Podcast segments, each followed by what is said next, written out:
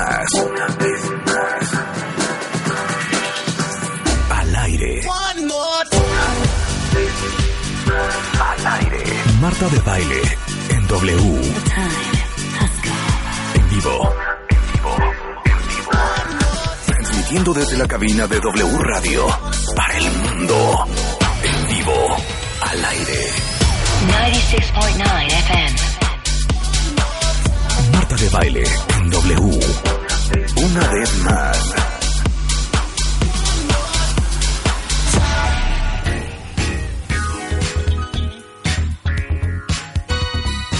10, de la mañana. Muy buenos días, cuentavientes. Nos encantaría decir que hoy es viernes de recreo y que vamos a poner música y que vamos a hacer la nueva parte de los ochentas. Pero no. Y que, pero no.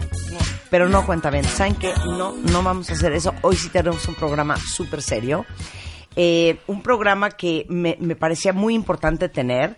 Y ahora que les dé el tema, van a entender. Y creo que todos los que son sobre todo papás de adolescentes no saben cómo lo van a apreciar. Hoy vamos a hablar del alcohol, vamos a hablar del alcoholismo, vamos a hablar del hecho de que eh, el 43% de los niños mexicanos, o sea, más o menos que les gusta, 5 de cada 10, empiezan a tomar alcohol a partir de más o menos los 13 años. Eh, de esos niños, la mitad lo hacen de manera regular.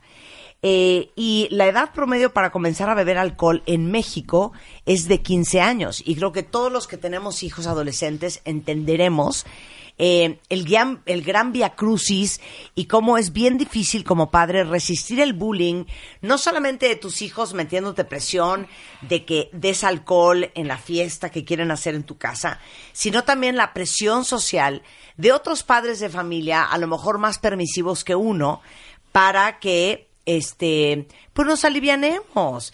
Y sabes qué, si van a tomar, pues prefiero que tomen en mi casa. Eso es para toda la camada de adolescentes. Pero luego también la cantidad de adultos en México que toman de manera muy regular, este, y que son gran parte de la estadística de que por lo menos dos de cada diez mexicanos son alcohólicos, que tiene que ver con el hecho de que el 60% de los suicidios están vinculados con el alcoholismo, que el 80% de los divorcios están también asociados con el alcohol.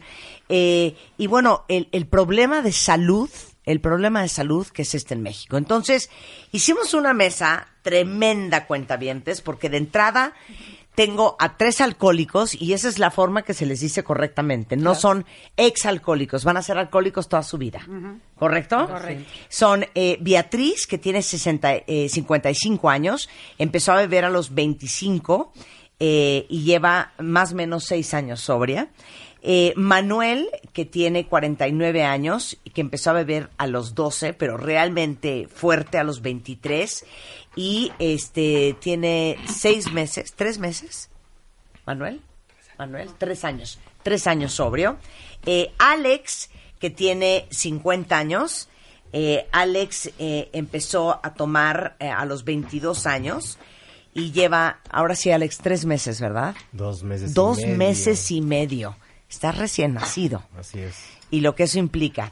Y bueno, eh, a mi queridísima Regina Curia, quien conocen muy bien porque ha venido varias veces al programa, es una autora este, pues muy exitosa, eh, ahora consejera en adicciones, es una adicta en recuperación, autora de los libros Girando en un tacón y ya Aliviánate, empezó a beber a los 13 años por curiosidad y eh, ya para, para los 14 pues ya le entrabas a las drogas, ¿no? Sí, ca- 14, 15. Inhalantes. Inhalantes. Tampoco así, pero... Así, así tampoco tan fuerte, Tampoco digo, nada más un poco de resistol. Y bueno, eh, y por último tenemos a Pepe Rodríguez. Pepe es consultor en Monte Fénix desde hace 14 años, es experto en intervenciones en crisis, autor del libro ¿Cómo chingados se ponen los límites? Supongo que todos estos simbolitos es chingados.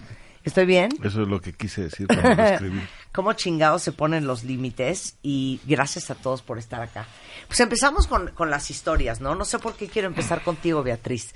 Adelante. Cuéntale a todos los cuentavientes, eh, pues tu historia.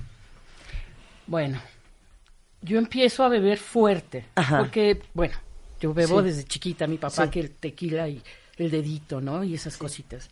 Pero fuerte después de que muere mi mamá, muere cuando yo tengo 23 años, y yo me vuelvo loca, ¿no?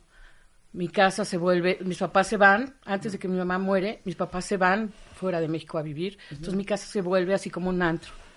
Y ahí empieza todo eso, toda la historia de beber todos los fines de semana sin control de papás, ¿no? Y entonces ahí empiezo, empiezo, empiezo, entonces empiezo a sentir súper rico el evadir que, que, no había muerto mi mamá, o sea, ¿por qué? Entonces empiezo con fiestas, ¿no? Pero luego ya se vuelve una adicción de que tomaba las fiestas, pero tenía que llegar a mi casa. Pero ahí me acababa la otra mitad de la botella para poder dormir y evadir el dolor de la muerte de mi madre, ¿no? Y así pasan años y años y años y yo ya no salía, yo ya no era este bebedora social, ya era bebedora de buró, ¿no? O sea, de llegar a mi casa después de trabajar, bebedora funcional, o sea, alcohólica funcional, de llegar de trabajar, empeñarme la botella, dormirme y al día siguiente lo mismo. Y así años, Marta. Eso es interesante que dijeras eh, bebedora funcional, porque creo que mientras que no estés en una banqueta perdido o vomitando o faltes al trabajo, pues entonces pues alcohólico no eres, porque sí funcionas. Claro, funcionas ¿no? bien, piensas, digo, exitoso en mis trabajos, todo padre, pero empieza también esa parte de alejarte de la gente, de que el humor te empieza a cambiar, lógicamente estás de malas porque estás deprimida, ¿no? El alcohol te deprime y todo te parece mal, entonces pi- la gente se empieza a alejar, amigos, familia, te empieza a quedar sola. Y entonces el alcoholismo es peor porque entonces ya es tu compañía. ¿No? Es muy triste, es muy fuerte. Son los infiernos más locos que yo he tocado en mi vida. Yo drogas, gracias a Dios, perdón, Sí, sí. no, no, no, no llegué a, a tomar ni a meterme ni a nada.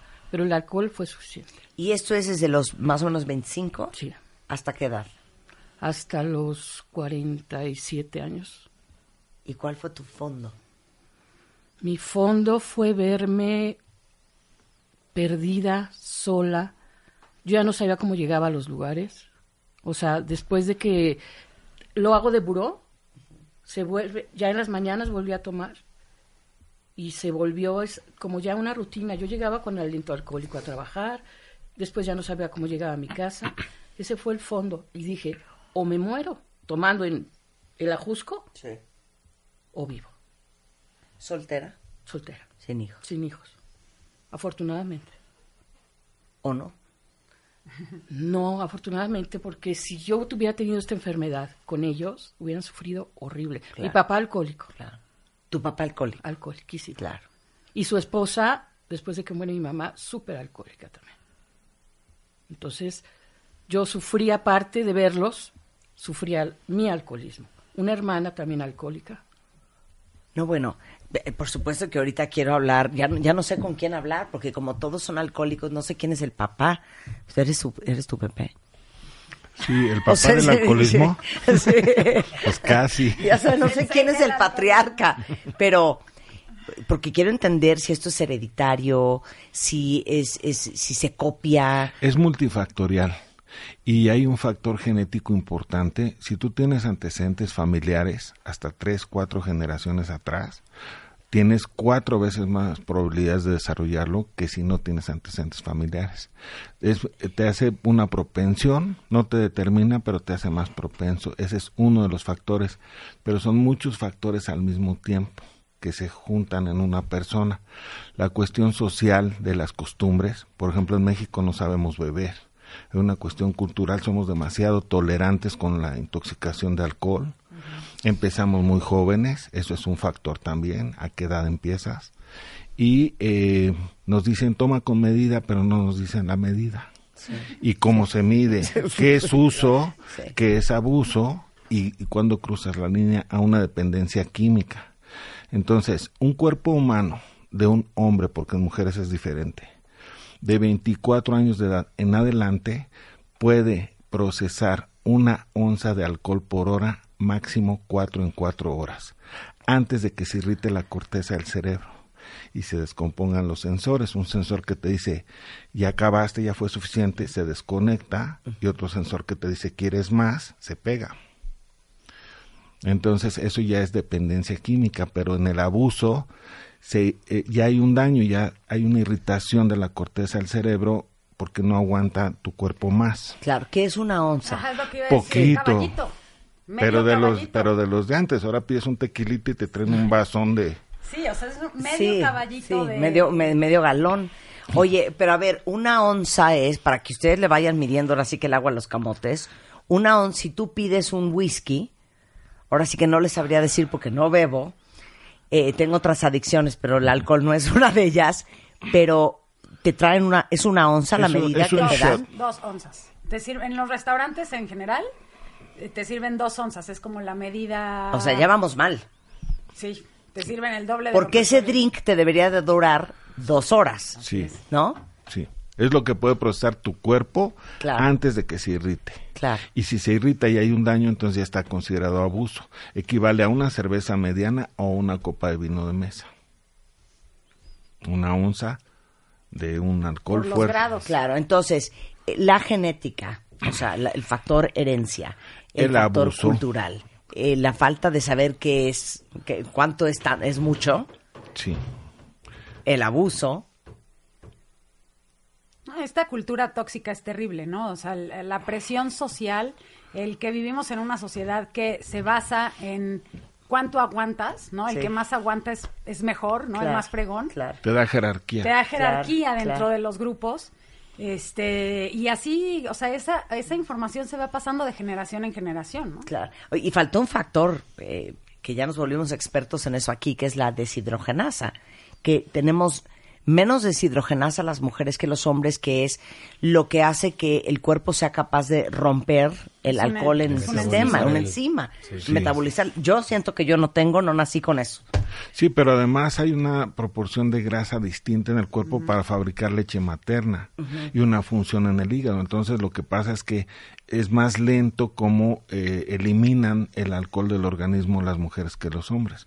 Hubo un experimento en Arizona donde metieron 20 hombres eh, de 24 años y 20 mujeres, los intoxicaron a todos, reprodujeron todo un reventón, toda la fiesta con baile y todo para ver cómo iban eliminando y les tomaban la misma cantidad en el mismo lapso de tiempo y luego les tomaban una vez por hora cómo eliminaban el alcohol del, del organismo.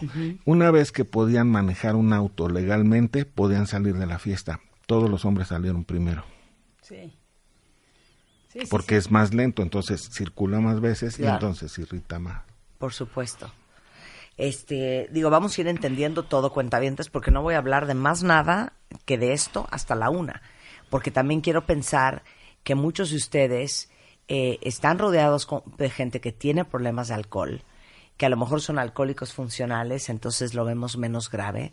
O a lo mejor alguien que esté escuchando eh, que todavía no esté claro cuál es la definición exacta de lo que es ser alcohólico, pero que sabe que algo no está bien en su vida. Es más, antes de hablar con Alex, ¿cuál es la, cuál es la definición de al- eres alcohólico? Bueno, la definición clásica es que es una enfermedad eh, incurable, progresiva y de pronóstico terminal. Pero para mí un alcohólico es alguien que encuentra en el alcohol una solución a una condición profunda no resuelta, a un dolor no resuelto, a una historia no resuelta profundamente guardada y provisionalmente el alcohol da un alivio tremendo, provisionalmente, porque después es peor. Pero no resuelve nada, solo lo tapa.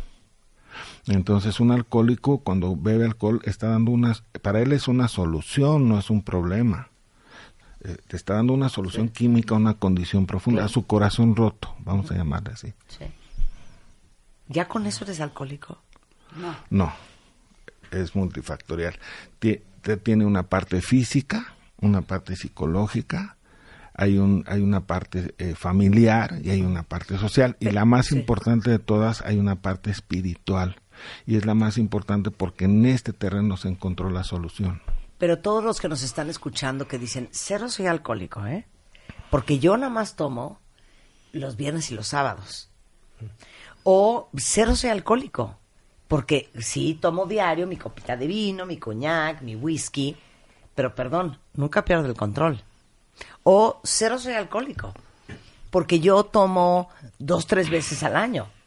Digo, me pongo unas monumentales esas dos, tres veces, pero entonces no soy alcohólico. O sea, lo que te quiero decir es que, ¿cómo le definimos a los cuentavientes que hay diferentes tipos de alcohólico? Puede ser que no bebas todo, todo, to- todo el primer semestre, puede ser que bebas nada más los fines de semana, puede ser que bebas diario pero que nunca te pongas borracho, y todos ellos pueden ser alcohólicos. O sea, es que hay diferentes criterios, ¿no? O sea, tiene que ver también con, que también viene del factor genético importante, la tolerancia. Este, ya cuando empiezas a desarrollar tolerancia, o sea, puede que no pierdas el control todavía, pero Sí. empiezas a, a- a generar tolerancia. Entonces, al, prim- al principio te tomas dos o tres, te la pasas muy bien, y luego ya te tomas siete u ocho, y luego... Y con esta tolerancia, evidentemente, ya empieza a haber una pérdida de control, ¿no? O sea, por más que aguantes y te tomas un litro de ron, algo va a pasar, ¿no? Entonces, eh, a- después de esta tolerancia también se da la abstinencia. O sea, si tomas y al día siguiente necesitas consumir para bajar el temblor de las manos, la cruda, eh, todos estos malestares, ese es otro criterio, ¿no? No porque te dé una cruda ya vas a ser alcohólica. Claro. Desde luego que no. Claro. Pero se van juntando ay, la pérdida de control. La pérdida de control puede ser desde le gritaste a tu esposa porque no te pasó el tenedor, hasta choqué, hasta maté, hasta acabé, este, perdí los calzones, quién sabe dónde, ¿no? O sea, eh, y, y no necesariamente tiene que pasarte todo el tiempo, pero Claro. cuando ya empieza a ver de 10 que te emborrachas, una o dos de pérdida de control, ya hay que poner atención. A ver, ¿cuál es tu definitivamente. definición de alcohólico? Hay una, hay una definición última de, de la Asociación Médica Americana Ajá. y ya lo consideran, it's a brain disease, es una enfermedad del cerebro. Sí, sí, sí. Cuando el hígado no metaboliza bien el alcohol, las personas normales rompen el- las moléculas de alcohol en cuatro. Los alcohólicos rompemos solo en dos, entonces el alcohol queda más entero. Llega más entero al cerebro y primero descompone un sensor que te dice quieres más, quiero más, quiero más, quiero más. Ese te está mandando la señal constante el cerebro. Y el otro sensor es el que te dice ya fue suficiente, ya párale, ese se desconecta. Entonces es una condición del hígado, es como si un diabético tiene una condición en el páncreas, un alcohólico tiene una condición en el hígado y en el cerebro. Entonces es cuando cruzas la línea, no es la frecuencia, no es hay alcohólicos fuertes, digo no hay, es la hay bebedores fuertes. No es la frecuencia ni la dosis. Tiene que ver con cómo funciona el alcohol, cómo funciona tu organismo con respecto del alcohol y cómo va causando esta tolerancia que decía Regina. Cada vez necesitas mayor dosis con mayor frecuencia para obtener el mismo efecto porque tu cuerpo se adapta. Ok, pero ahí les va. Es que no me queda claro. Si tuviera, o sea, si yo llego a Monte Fénix y toco la puerta y digo, soy alcohólica y quiero internarme, ¿cuál examen te hacen para ver si neta si eres alcohólica o nada más le estás haciendo al cuento? Es un protocolo. Ya me entendiste, quiero que me hagas este examen para todos los que están escuchando, que beben de manera regular. ¿Dónde está Rebeca? Que se venga a sentar aquí. Que nos hagan un examen de cómo sabes si eres alcohólico y si necesitas ayuda. Lo La- hacen, la- lo hacen. La Organización Mundial de la Salud tiene unos manuales de diagnósticos, Sí. se denominan DSM. El DSM-1, diagnos- Manual de Diagnóstico y Estadística, quiere decir. El DSM-1 el DS1 describe una por una todas las enfermedades infecciosas, una por una, detalladamente, Sí. signos, síntomas, evolución, pronóstico, variables. El DSM-2, enfermedades degenerativas. El alcoholismo está descrito en el DSM-4, en el DSM-4R, que es el revisado, y ahora en el DSM-5, que ya está publicado, pero todavía no hay la normatividad en México, se está trabajando en eso. Pero eh, ahí viene todo un protocolo para hacer diagnósticos, para valorar si alguien está en uso, en abuso o ya tiene una dependencia química. Y es un protocolo de no es un examen de laboratorio que si te sale, es decir, Sí, es un sí, protocolo integral donde viene toda una encuesta antidopings, encuestas a los familiares, etcétera, por la negación, eh, el alcohólico puede no estar dando los datos eh, correctos. Sí. Entonces es todo un protocolo para diagnosticar. y entonces se hace la valoración. Ok, regresando del corte, que nos explique eh, Pepe lo que es uso de alcohol, lo que es el abuso del alcohol y la dependencia del alcohol. Al volver, hoy hablando de alcoholismo, y quiero obviamente la historia de Alex, de Manuel y de Regina. Al volver, no se vayan. Estamos en el W Radio Cuentavientes en un programa intenso porque hoy decidí hablar tres horas consecutivas del alcohol. Y está con nosotros Pepe Rodríguez, que es consultor en Monte Fénix desde hace 14 años, experto en intervención en crisis, autor del libro Cómo chingados se ponen los límites. Y tengo cuatro grandes testimonios. Regina Curi, Beatriz, Manuel y Alex, que son alcohólicos, hoy por hoy sobrios. Eh, antes del corte te decía Pepe, y Pepe no me lo está dando, Alex, o sea, alguien démelo, alguien démelo. Mira. Todos los que están escuchando allá afuera, ¿cómo sabes que tienes una bronca con el alcohol y que eres alcohólico? Si funcionas, como dice Beatriz, si vas a chambear diario, si no tomas todos los días, si no se te van las cabras necesariamente siempre. Marta, creo que, creo que cacho tu pregunta en, el- en ese tema coloquial. Y es que no puedes ser absolutista. O sea, no hay una receta. O sea, Pepe abordó temas interesantes desde el punto de vista de, de guía, referencias, y, y es cierto. Y, y eso es desconocido para, para el que anda caminando ahorita, ¿no? Pero ese tema coloquial, precis- ahí radica el problema. Porque tú también te haces, yo me he hecho la pregunta mil veces, ¿no? Me la hice y, y a veces me la hago, ¿no? Digo, sí, ¿en serio de veras? O no, hoy en ¿Sería día, hoy, hoy claro, hoy en día estoy convencido, ¿no? Sí. Pero en su momento dices, pues, sí, como, como tú O comentabas, sea, es, soy es- es fácil no asumirte alcohólico. claro. O sea, perdón, ¿eh? Esta enfermedad- Voy a chambear y sabes que aquí hay lana en esta casa. Digo, no siempre estaré de buen humor, pero pues ahí vamos en la vida. No entiendo cuál es el problema. El problema es O que sea, es fácil, relativo. ¿no? Decir eso, claro. Es, es relativo, Claro, porque soy alcohólico y siempre viene comparado con quién. claro. No, bueno, es que yo voy, este, yo bebo nada más los fines de semana, sí, pero viernes y sábado y a veces el jueves, ¿no? Eso ya dices que raro, ¿no? Otro dice, no, pero es que yo voy a, a la oficina crudo, pero he visto a fulanito que llega todavía Borracho. borracho, Sí. entonces yo no soy alcohólico. Pero Hay un componente Claro, muy importante que, que, independientemente de la ciencia, un alcohólico es alguien que no puede parar cuando quiere, todo el tiempo. O sea, bueno, tú no tomas, pero alguien Sí, normal sí. Sí. se toma dos y se va a su casa, se siente medio mareado o así. O a lo mejor se pone un pedo, ¿no? ¿no? Pero uno, y, y- puede parar, pues. Un alcohólico, si es honesto consigo mismo, no puede parar.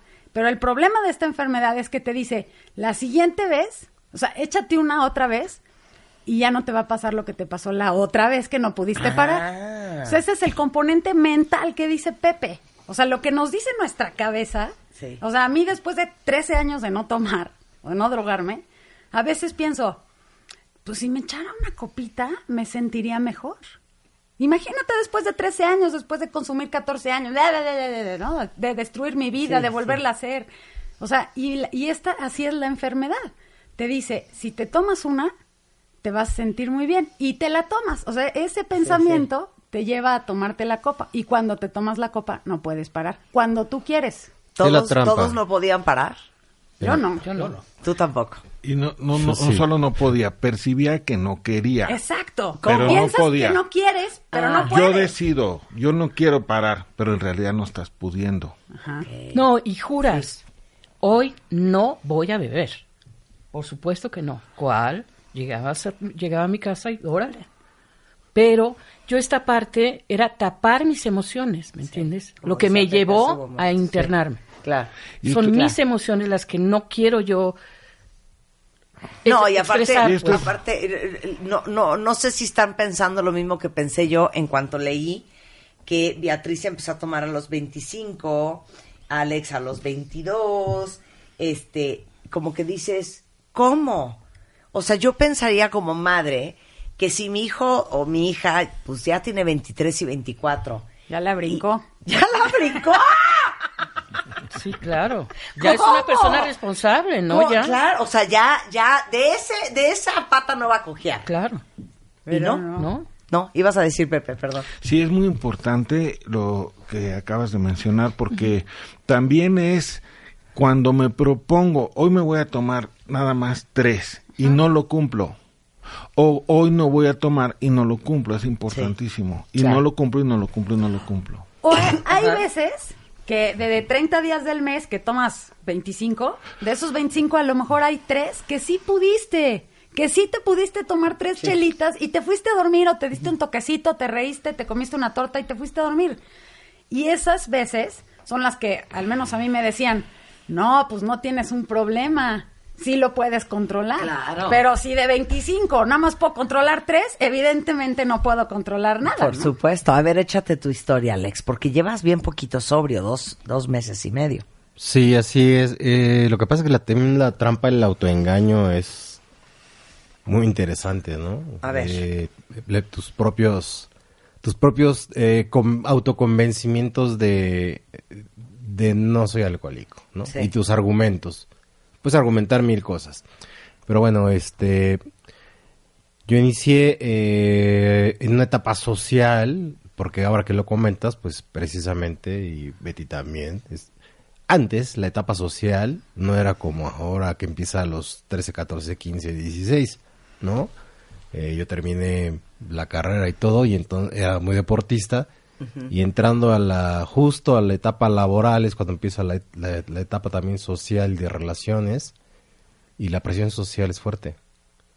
Entonces vienen las comidas de negocios, viene empezar a relacionarte con otras personas y en México, como en otros países, es muy común el tema de pues eh, comer y beber, ¿no? Claro. Echar primero eh, el tinto con, con la comida, Sí. después que el tinto sí y el digestivo y después empieza así y ahora dónde, ¿no? Y otros tragos y de aquí a dónde y luego a dónde y cuando ves pues ya ya se convirtió eso en una fiesta y era una comida de negocios, ¿no? Eh, una de las preguntas que hacías, eh, indicadores de alcoholismo, a mí me parece que es cuando hay consecuencias. Eso es fácil. Es fácil de detectar. O sea, no, es- no tiene que ser que te mueras. Pero ¿no? además que se repiten. Claro. Es decir, puedo tener un accidente en un abuso, este, pero a, a pesar del propósito de que no me vuelva a pasar, me vuelve a pasar y me vuelve a pasar. Claro, Y cada vez totalmente. peor, ¿no? Sí, ¿Y la cuáles, eran, cuáles fueron tus consecuencias? Porque te divorciaste, ¿no? No, no, no, no, no, bueno, eh, eh, en verdad mi consecuencia fue casi estar, casi morir. Fue una consecuencia fisiológica y este, cuando me preguntaban cómo te diste cuenta que el alcohol te estaba afectando o que te había afectado, pues porque me di cuenta físicamente, ¿no? Cuando estuve en un hospital y me dijeron, pues si no te operamos te vas a morir. Entonces dije, pues yo creo que, yo creo que sí hay un, sí estuvo grave, Sí. ¿no? ¿Y Yo creo que sí fue? me hizo ¿Qué te daño. pasó? ¿Lo puedes compartir? Sí, este, un problema de tracto digestivo. eh, básicamente, pues me lo quemé. ¿No? Porque en esta época. Es que es gradual el tema, pero en esta época que tuve una crisis alcohólica, pues sí, be- bebí sin parar. Eh, sinceramente, al final pues, no era agradable. ¿No? Entonces, este, al dañarme el tracto digestivo, empieza esta cosa de, pues el reflujo, la úlcera y después empiezas a vomitar pues no es, es, es algo normal del cuerpo, está defendiendo y este y, bueno también eh, por lo mismo no puedes comer, pero pues un trago sí te entra ¿no? y te sientes bien, te tranquilizas y dices ah bueno ya ahorita que eh, digamos que para que lo entienda la gente es como una te curas una cruda y dices ah, ahora sí ya puedo comer, ¿no? Hasta que llegó el momento que ya no podía comer, no porque no quisiera, porque no me entraba la comida. Y entonces me tenía quemado el tracto digestivo, eh, pues y mi familia se preocupó y ya llegó un momento que dijeron, si mañana estás así, no todavía me- la amenaza de mañana, entonces este vamos a tener que ir al, al médico, ¿no? Y yo, pues está bien, ¿no? Pero no sabía cómo estaba hasta que me vieron y dijeron, no, pues te, te tienes que quedar, ¿no? Sí. Y ya me hicieron análisis y me operaron. Y bueno, pues así fue la situación. Entonces, la consecuencia más grave es esa, ¿no? Eh, llegar al borde de la muerte. Pues, pues eso sí es un poquito llamativo. Pero se empiezan por otras cosas muy sencillas. Cuando ya no te acuerdas qué hiciste ayer, eso es una consecuencia. O sea, ¿cómo es posible que no te acuerdas qué hiciste ayer? O sea, pudiste haber hecho algo muy grave o simplemente ser Sí, el, los famosos el- blackouts, ¿no? sí, o ser solamente el divertido de la noche, ¿no? Y ya. Sí, Alex, perdón, pero también el, el empezar, es, esa, esa paz que te da, bueno, paz, entre comillas, ese calorcito que te da la primera copa que dices, qué rico, estoy a sal, me siento, siento bien. ¿me Dice entiendes? Beatriz dice calor, yo siento una antorcha. Sí, bueno, es así como... Gastritis erosiva en el esófago. Pero, pero, sí, pero sientes rico, ¿me entiendes? O sea, Cero. te sientes... Yo me sentía muy bien. Sí, claro. y, y, y bueno, ya llegas a los límites de no acordarte de, Claro. de cosas, pues. Sí, esa paz eh, que dice Betty es interesante porque eh, la natural, eh, y también comentaba Pepe, uno de los indicadores eh, de si eh, tienes un problema de alcohol o no, o drogas, es un vacío que sientes. Eso es... Eso tú lo sientes, nadie lo tiene que decir, ni diagnosticar, ni vienen las guías mundiales, ni nada. Es un vacío que sientes y lo tienes que llenar con algo y lo y una forma de llenarlo es el alcohol o una droga y entonces llenas ese vacío sientes esa paz y dices ah pues esto me hace bien ¿El divorcio fue consecuencia del alcohol? no No. no no no no, no tuvo que ver En mi caso, sí, tres. No, Pepe, te pasas en buena onda. ¿Cómo? Cada cinco años me casaba. No, Pepe, ¿cómo? Quiero Es que me, gusta, todo. me gustan las bodas. A Ya- ver, ya- no. ya te toca, Pepe. A ver, cuenta tu historia. Bueno, este, eh, yo empecé muy chico eh, a beber.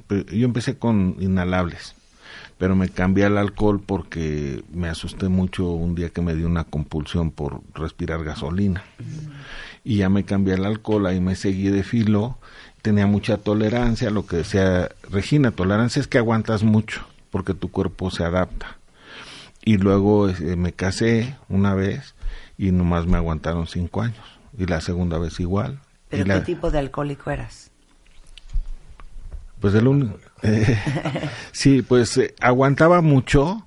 Muchos, muchos años fui funcional en muchas áreas, pero fui perdiendo funcionalidad y se repetían los problemas y, y es una enfermedad de pérdidas. No, no solo pierdes la salud física, como decía Alexo. Eh, la- el alivio que dice Betty, pues es provisional, porque eh, después es peor este y, y pierdes eh, desde lo material hasta la confianza de los demás eh, la esperanza yo lo último que perdí fue la esperanza de vivir un día más yo cuando terminé empecé a los 8 terminé a los 38 y yo no quería vivir un día más no estaba pensando me voy a matar pero decía otro día más no yo no puedo con esta vida no y, y me afleté tres matrimonios con hijos que no aguantaron este mi alcoholismo ¿Qué tipo de alcohólico eras? O sea, ¿de qué se quejaban tus exmujeres? Todas ellas.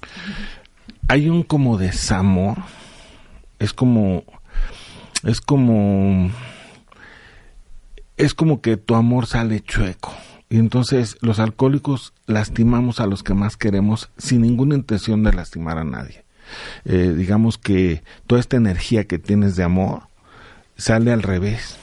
Y entonces acabas yo acabé lastimando a la gente que más quería. Y yo decía bueno pues por qué o sea si si los amo no Eh, y yo cumplo en muchas ocasiones cuando todavía podía cumplir no Eh, y este desamor a veces se se filtraba por ejemplo en mi segundo matrimonio yo no ella no era violenta yo tampoco era bastante tranquilo pero era como un congelador era como el este superhéroe que congela a la gente así E- e- ese amor salía así o sea era ¿Cómo? eh, Dame un ejemplo.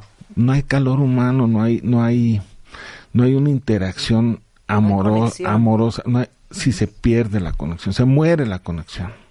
¿Pero Y, por? y, y lo que hay, porque tienes el corazón roto, porque tienes una condición profunda de un vacío terrible y tu amor sale chueco. Ahí está, pero sale chueco. ¿Esto del amor chueco les suena a todos? sí, era lo que te no comentaba puedes conectar con la gente porque estás desconectada de ti misma. O sea, estaba- yo estaba desconectada de mí misma todo el tiempo, ¿no? Y porque mi única, mi único interés era consumir. Entonces sí te relacionas con gente, pero no haces un vínculo real, Sí, amoroso, profundo. profundo, bla, bla, bla. Y luego también tenemos esta este vacío que dicen y este desamor y este todo eso no es más que una fuerza interna de autodestrucción, ¿no? Claro. Entonces, si tú estás en una autodestrucción, es muy difícil que puedas relacionarte sanamente, ¿no? O sea, si no te relacionas sanamente contigo, menos con alguien más. ¿Y cuál fue tu fondo, Pepe? Terminé en la calle, perdido en mi cabeza y afuera en la calle. Me encontraron en un semáforo. Eh, me volví loco porque yo usaba además otras drogas. Y entonces no, no, ya no paré, no paré, no paré y me perdí. Me pareció muy adecuado, me deschaveté. Me pareció muy adecuado en mi cabeza quedarme a vivir en la calle, o sea, dormir una noche en la calle, pues aquí me quedo. Y al otro día igual, y al otro día igual, pero no paraba, no paraba más que cuando me quedaba dormido. Y así pasé bastante tiempo en la calle. Y luego empecé a pensar, ya deschavetado, crucé una línea que ya no era, eh, eh, era psicosis tóxica. Psicosis quiere decir cuando, cuando no sabes entre tu imaginación y la realidad dónde está la raya. Entonces yo empecé a pensar que yo estaba disfrazado haciendo un estudio social en las calles, entonces la gente no me tenía que reconocer y por eso era la mugre y la barba y todo. Y entonces eh, yo estaba haciendo un estudio muy importante de las personas Te amo. en la calle. Y entonces, Y entonces me encontraron en un semáforo y me ofrecieron la solución. Y yo no quería aceptar, porque hay otra cosa bien importante, la negación. La- los mecanismos de defensa, si entendemos lo que es una dependencia química, es bien fácil entenderlo. Si hacemos un ejercicio, si quieren lo hacemos ahorita. no, ahorita no. Bueno, No, eh, Quiero los- negación, todo un bloque de negación. te lo propongo. Sí. De- cuando yo cuente tres, deja de respirar media hora. No, pues ¿cómo? Pues hay una dependencia química al oxígeno. ¿Sí? Entonces, hay, el alcohol es un- tiene una dependencia química. Entonces, ¿qué harías por obtener oxígeno? Eso es lo que vas a hacer por obtener alcohol. Vas a, vas a empezar Está muy fuerte. A ver, vuelve, vuelve, vuelve, vuelve, vuelve. dependencia química. E- ese nombre no se le ocurrió a la Organización Mundial de la Salud. El alcohol es capaz de que un organismo desarrolle, pasamos del uso al abuso y luego desarrollamos una dependencia química. Muy engañosa, pero es una dependencia química. Entonces, es como si me quisieran quitar el oxígeno. Tenemos una dependencia química al oxígeno, al, H, al agua, H2O. Oye, estás tomando mucha agua, ¿cómo te suena eso? Así le suena a un alcohólico cuando le dicen, hoy estás tomando mucho. Como mucho, pues yo sé cuánto me tomo, ¿no? Pero, pero lo primero que pasa es la negación. ¿Por qué? Porque necesito mi siguiente dosis de alcohol. Luego la minimización. Es tan inconsciente que hablamos chiquito como si fuera menos problemita. Una, un tráigame un tequilita. Una Una- copita, ajá, una cervecita. ¿no? un toquecito. Así, hablamos chiquito. Eh, eso es eh, minimización, porque así es menos problemita. Luego la transferencia, no, ustedes son los que están mal. No, es que mi esposa, es que el trabajo, la transferencia, es que perdió la selección de fútbol, es que ganó las... Empiezo a transferir la responsabilidad de lo que a mí me está pasando a otra parte, o transfiero en el tiempo. No, otra vez sí me puse muy mal, pero en el futuro no, no va a volver a pasar, te lo juro. O luego viene la racionalización que nos da tan buenas razones que hasta nos convencemos de que no hay un problema con tal de co- obtener mi siguiente dosis. Porque eh, ese autoengaño es un autoengaño de, de veras. Yo he visto gente llegar a Montefénix con su vida hecho un desastre y verdaderamente creen que no tienen un problema. Es un autoengaño de de veras, no es como si Y ahí termina en el autoengaño, porque me estás dando ya el ciclo completo. Sí, lo que pasa es que eh, eh, cuando admites, cuando ya reconoces que tienes un problema finalmente, eh, entonces, pues tu percepción de, de tu problema cambia. No, y aparte, ver, ajá, perdón, va, va, va. somos súper hábiles. Yo no tenía dinero, pues ¿de dónde conseguía dinero para beber? No sé, pero yo bebía diario. Somos súper hábiles. No, te podemos convencer de que es tu culpa que tomemos. Eso es lo que está más cabrón. O, o que es culpa de Rebeca aunque ni participe. No, sí, porque Claro. me estaba viendo feo y ya me hizo sentir mal, entonces me eché un trago. Claro. No, pero hay co- cosas coloquiales, por ejemplo, que a lo mejor has escuchado en el tema de dependencia al alcohol y buscando una dosis. ¿Sí? Este, el jueves ya es viernes chiquito, ¿no? ¿O qué hora es? No, pues ya son, ya, ya, son más de las 12, ya se permite un trago. Ya rompió la tarde. Exacto. Eh, mira, ahí está, ya participó aquí. Eh, sí, ya se sí. está declarando aquí. Sí. O este, o pues ya es viernes, ¿no? O el sábado, pues el partido, los compadres, el cumpleaños, el aniversario de no sé quién, la despedida. Pretextos. Es una buena razón, claro, claro, Tú puedes encontrar hoy una Claro. buena razón. claro. Ay, es lunes, pero ¿y qué tiene, no? Pero me gusta lo de la habilidad. O sea, Increíble. ¿se acuerdan ustedes lo más creativo que hicieron para conseguir ver. el drink o la droga? Ya voy después contigo, Manuel. Hay Se te ha dejado descansar mucho. ejemplos. A ver, después del corte. Vale. Estamos en regreso en W Radio y estamos hablando con, eh, pues quería decir que eran como cuatro y el papá, pero no, son cinco alcohólicos, incluyendo y alcohólicas. Eh, a Pepe Rodríguez, consultor de Monte Fénix desde hace 14 años, experto en intervención en crisis, autor del libro como PIP, se ponen los límites, y está con nosotros eh, cuatro alcohólicos más, Alex, Manuel, Beatriz y Regina. Y antes del corte eh, decía Beatriz que es impresionante lo hábiles que son eh, los adictos en general para encontrar su adicción o para resolver su adicción. Decías que a veces no tenías lana, pero tú veías cómo le hacías para conseguir el drink. Claro. Entonces les, les dejé de tarea antes del corte que me dijeran la artimaña más creativa para conseguir su drink. A ver, échate Pues una. yo Beatriz. una era, préstame dinero porque me voy a sacar análisis porque me siento fatal. Esa era una de miles. Y claro, pues te dan la lana. Los amigos, la familia te da la lana. Claro. Y de ahí a comprar el alcohol. ¿Y qué análisis? ¿Qué- ¿Cómo te salió? en tus No, todo súper bien. Todo súper bien. Sí, rarísimo. Todo Sí. súper Esa bien. es una de las que ahorita Sí. me acuerdo, ¿no? Sí, Pero sí. son miles. A ver, Sí, Regina. cuando vivía con mis papás que llegaba en la madrugada que, que no pues no me, no me podía dormir y que ya me había acabado las cervezas que había eh, iba a la cocina me las tomaba y luego las volvía a dejar tapaditas en su cartoncito Sí. este mentir todo este robar eh, comprar droga venderla este o sea que cualquier cosa con tal de conseguir sustancia no A ver, Pepe. y no divertidas Sí. Yo, yo, yo era bastante cínico, entonces yo no, yo directamente pedía, robaba o hacía lo que fuera necesario para consumir. No, nunca, no, no entraba en negación, que es una forma de negación. El cinismo es decir sí soy y qué, pero no es una verdadera aceptación, es como un reto, métete conmigo para que veas cómo te va a ir. No, entonces tenía así a la gente a raya, sí soy, ¿por, por qué o qué? ¿Qué me vas a invitar o qué? Es decir, no era negación, era, es una forma de negación muy sutil, Claro, ¿no? claro. Era capaz de cualquier cosa, desarrollamos esta habilidad. Es, ¿Qué habilidad desarrollarías para conseguir oxígeno, tu siguiente dosis? Haces lo necesario. Te va la vida en ello.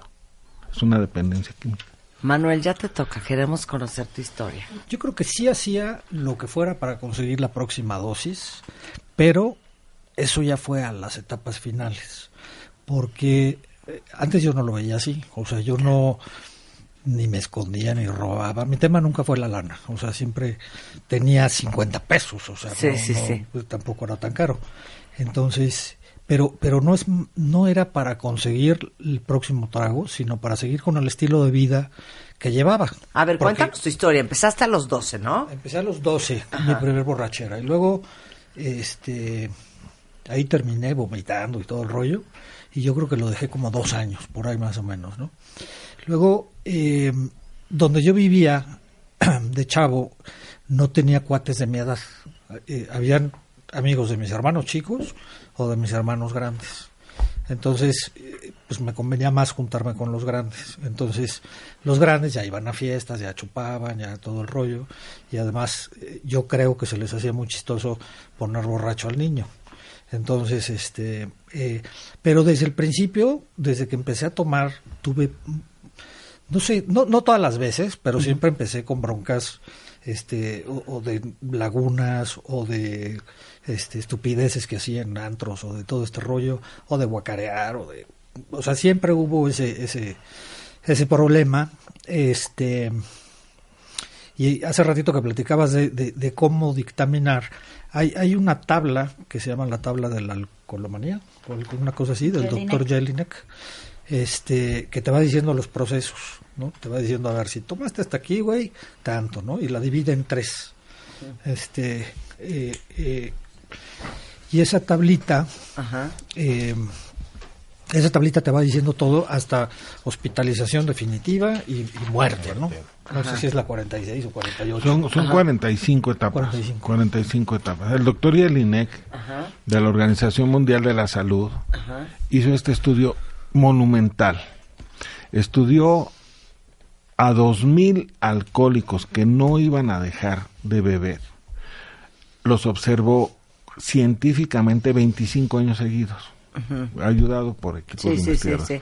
Y vio que les pasaba. En una muestra tan grande, donde hay 2.000 en 25 años, sacaron lo que les pasó a la mayoría. Y hay de todo. Había gente joven, gente mayor, diferentes razas, hombres y mujeres. Sí. Y lo que les pasó a todos fueron 45 cosas. Eso se llama la tabla de Jelinek. Y es la que indica cómo es una enfermedad progresiva, cómo Ya. va progresando a lo largo de 45 Ahorita se las mando para que la vean por redes sociales. Que se divide en tres. Se llama la tabla de Jelinek con J, L y K. Eh, y bueno, este estudio se corroboró después y, y son 45 etapas. Ya sabemos lo que va a pasar. ¿Por qué? Porque a 2000 ya les pasó, ni modo que a ti no te pase. Claro. No, pues es que yo soy joven. Ahí había jóvenes. Claro. Pues es que yo soy este eh, güero. Pues ahí Sí. había de razas. Había Sí, todo. Sí, sí, claro. Después se corroboró con otros 10.000, se volvió a hacer el estudio. Son 45 etapas. O sea, de que te van a pasar sí o sí.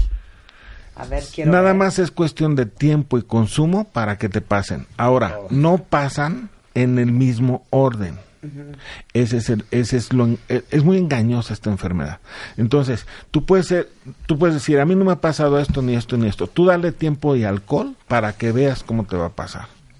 Es cuestión de tiempo y consumo para que rellenes todas las que te brincaste. Sí, y más rápidos. Hay más rápidos, Claro. se brincan los pasos. Claro. Claro. Ok, entonces regresemos a Manuel. Entonces, Entonces yo empecé a tener muchos problemas de esa tablita, de pérdida de memoria, de, de acabar en casa de un cuate que quién sabe quién es, de despertarme en casa de un desconocido, la pachanga en quién sabe dónde, mis cuates ya se habían ido, este, eh, eh, N, ¿no? Eh, pero seguía siendo funcional. Y yo seguí siendo funcional hasta mi divorcio edad. edad, yo me divorcié a los 29, hace, hace 20 años. Y eh, eh, ahorita que decías de lo más engaño, de lo más truculento y todo el rollo, yo de trucos me acuerdo de, de muchos. Cuando iba en la prepa, eh, en el coche, en la cosa del agua de los limpiadores, ahí vaciábamos una botella y teníamos la manguerita en vez de conectada al, al, para- al limpiabrisas, la teníamos al aire acondicionado, entonces ahí salía la manguerita y le, le chupabas. Te servías tu trago ahí. Te servías tu el, el autotrago. El auto, exacto. Y ahí nos íbamos. El autotrago. O cuando estaba casado, este, vivíamos en un departamento en una callecita más o menos cerrada, pero enfrente había una farmacia. Y entonces, eh, según yo, bueno, no, según yo no, no, no huele tanto el alcohol de 96. Y Entonces yo me cruzaba en la noche y le decía, puta, tengo una gastritis horrible, porque además Pues ya me habían operado de, de reflujo, sí, sí.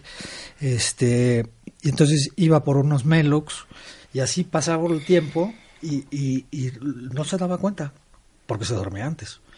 Pero además un cuartito de alcohol de 96 para mí era más que suficiente para ponerme hasta el moco y quedarme jetón, que es lo que quería. A ver, te metías alcohol de 96. Sí. Es que yo creo que en México hay todo un tema en contra de la palabra alcoholismo. Hay una desinformación brutal. Y del alcohol de 96 también, a final de cuentas, es alcohol con 96 grados de, de concentración. Digo, Hay gente que se toma el ron 151 de Sí, exacto. Sí. que le echa un cerillazo. Y y- gente que se toma perfume. Y Claro. gel, Exacto. y No, gel claro. antibacterial. No. Sí, hace poco me enteré. Sí, Wow. sí trae alcohol. Sí, pues cualquier forma, digo, yo me acuerdo también, en- mis amigas me decían, ya no vamos a tomar a los 17 años, ¿no? En Cuernavaca. Ya, se acabó, ya nos tomamos tres botellas, pero todas iban a dormir y yo quería seguir la pachanga a las 7 de la mañana. Me escondían todo, iba al baño y pues ¿por qué no alcohol de 96 con... Si están, si, si, si están oyendo se van a reír mucho, porque me echaba el alcohol de 96 con agua, ¿no? Lo que sea, es que ahí volvemos a lo mismo. Haces lo que sea Por con tal de como seguir... dice Pepe. Con tal de seguir consumiendo, Y ¿no? ni siquiera es el sabor, ¿eh? Yo era borrachita corriente, de ron, barata, Sí, sí. ¿no? No es el sabor, es lo que te hace sentir. Ahorita vamos a hablar de la sensación. Oye, Manuel, ¿cuál fue tu fondo? El, yo creo que el primero fue este el divorcio, porque eh, O sea, salió harta y desesperada. salió, bueno, Hasta la madre. es que esas botellitas yo tuve la no precaución de guardarlas, porque ya no las tiraba, no fuera a ver en la basura. Y entonces estaban, según yo, escondidas en algún lugar hasta que abrió y se topó como con 30. Y dijo, holy shit, ¿no? O sea, ¿qué onda con esto? Y ahí fue la primera vez que tuve contacto con doble A. Eh, de ahí, pues ya me corrió de la casa, fui un ratito a casa de mis papás, empecé a ir a doble A, eh, eh, pues yo no tenía mucho en común con esos señores, porque no me había pasado lo que a esos cuates les pasaba. Yo seguía teniendo chamba, lana, esposa, coches, amigos, o sea, pues, yo no tenía esa bronca, ¿no? Pero bueno, pues fui condicionado. El asunto es que no, no, no, como no llegué convencido, ni admitiendo, aceptando que tenía un problema, este, al poco tiempo empecé a consumir otra vez. Ah, bueno, me perdonó, regresamos a la casa, nos cambiamos de casa, este, ya sabes, todo, todo bonito para empezar de nuevo. Este, pero pues no duró mucho porque eh, seguíamos saliendo en la noche, seguíamos todo este rollo porque ella seguía en el tren de vida este también.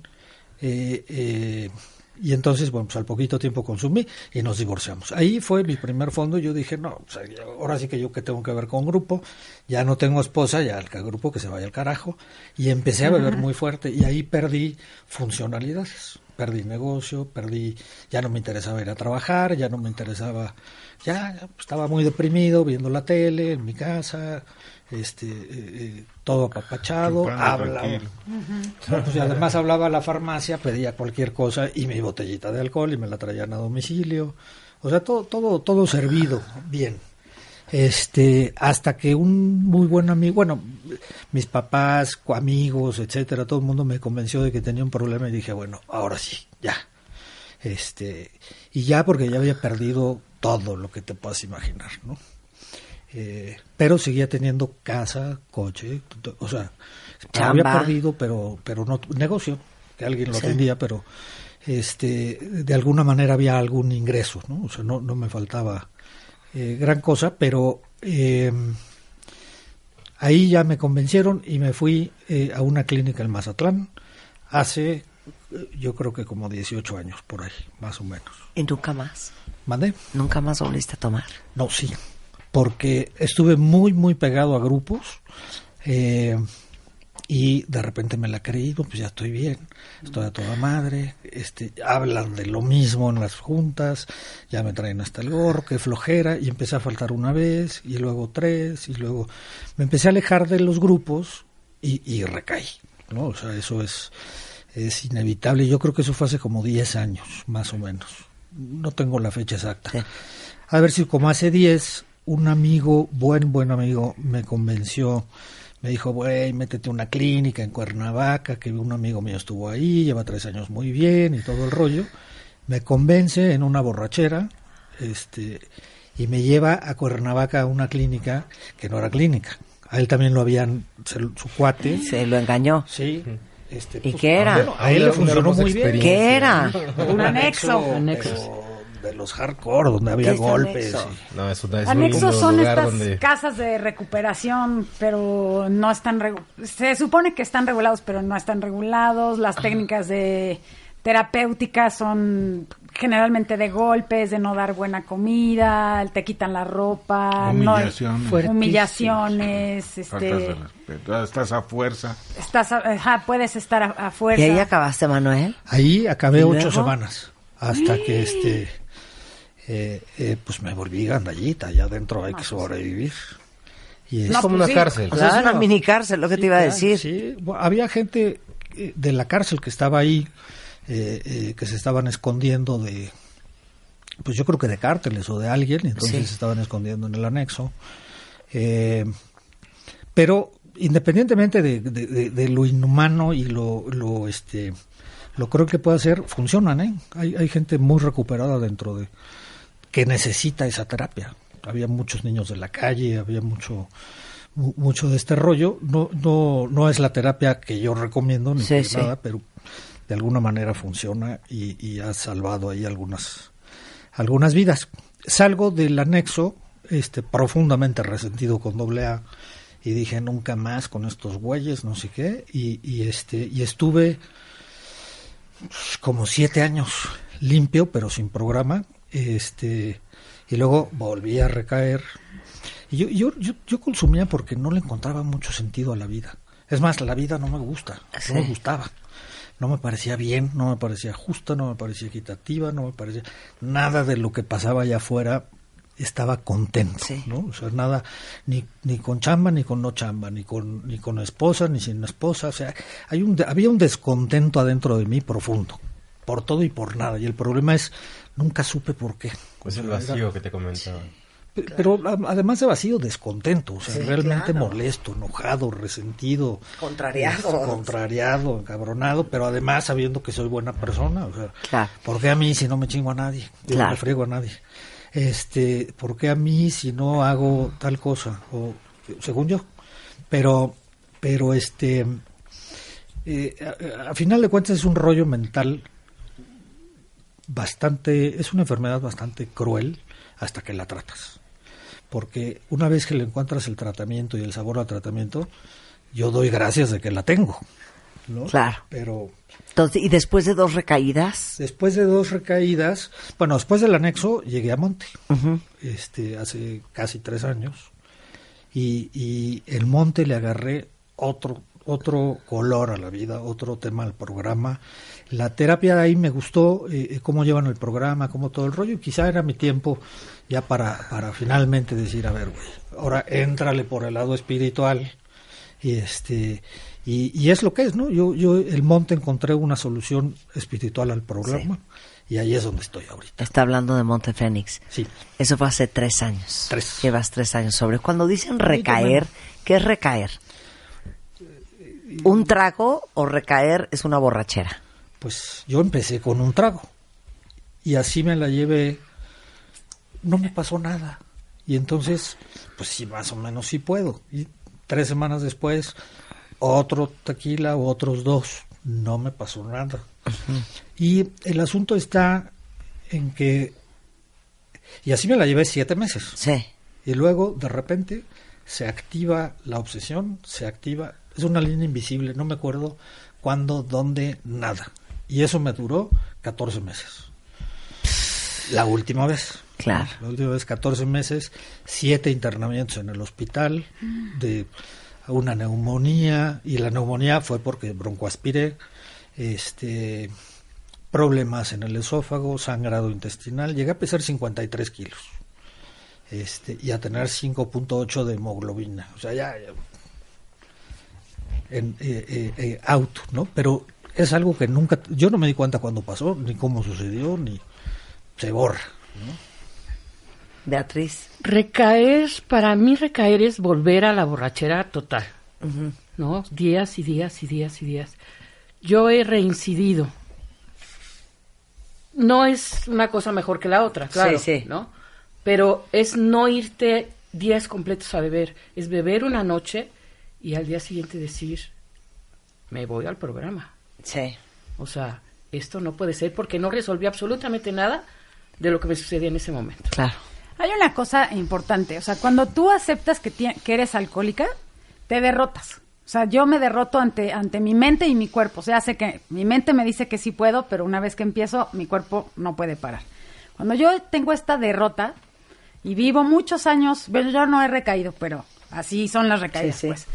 Este, meses o años o lo que sea, y recaes, esa derrota se anula, evidentemente, ¿no? Entonces, eh, es como tienes, de alguna manera tienes como que volver a, reaprender lo que hayas hecho del, del programa, de la terapia que hayas escogido para, para mantenerte limpia, ¿no? O sea, que si vas a doble A, que si vas a la terapia psicológica, que si vas, que si te volviste budista, que si te fuiste a bailar a Chalma, lo que sea, ¿no?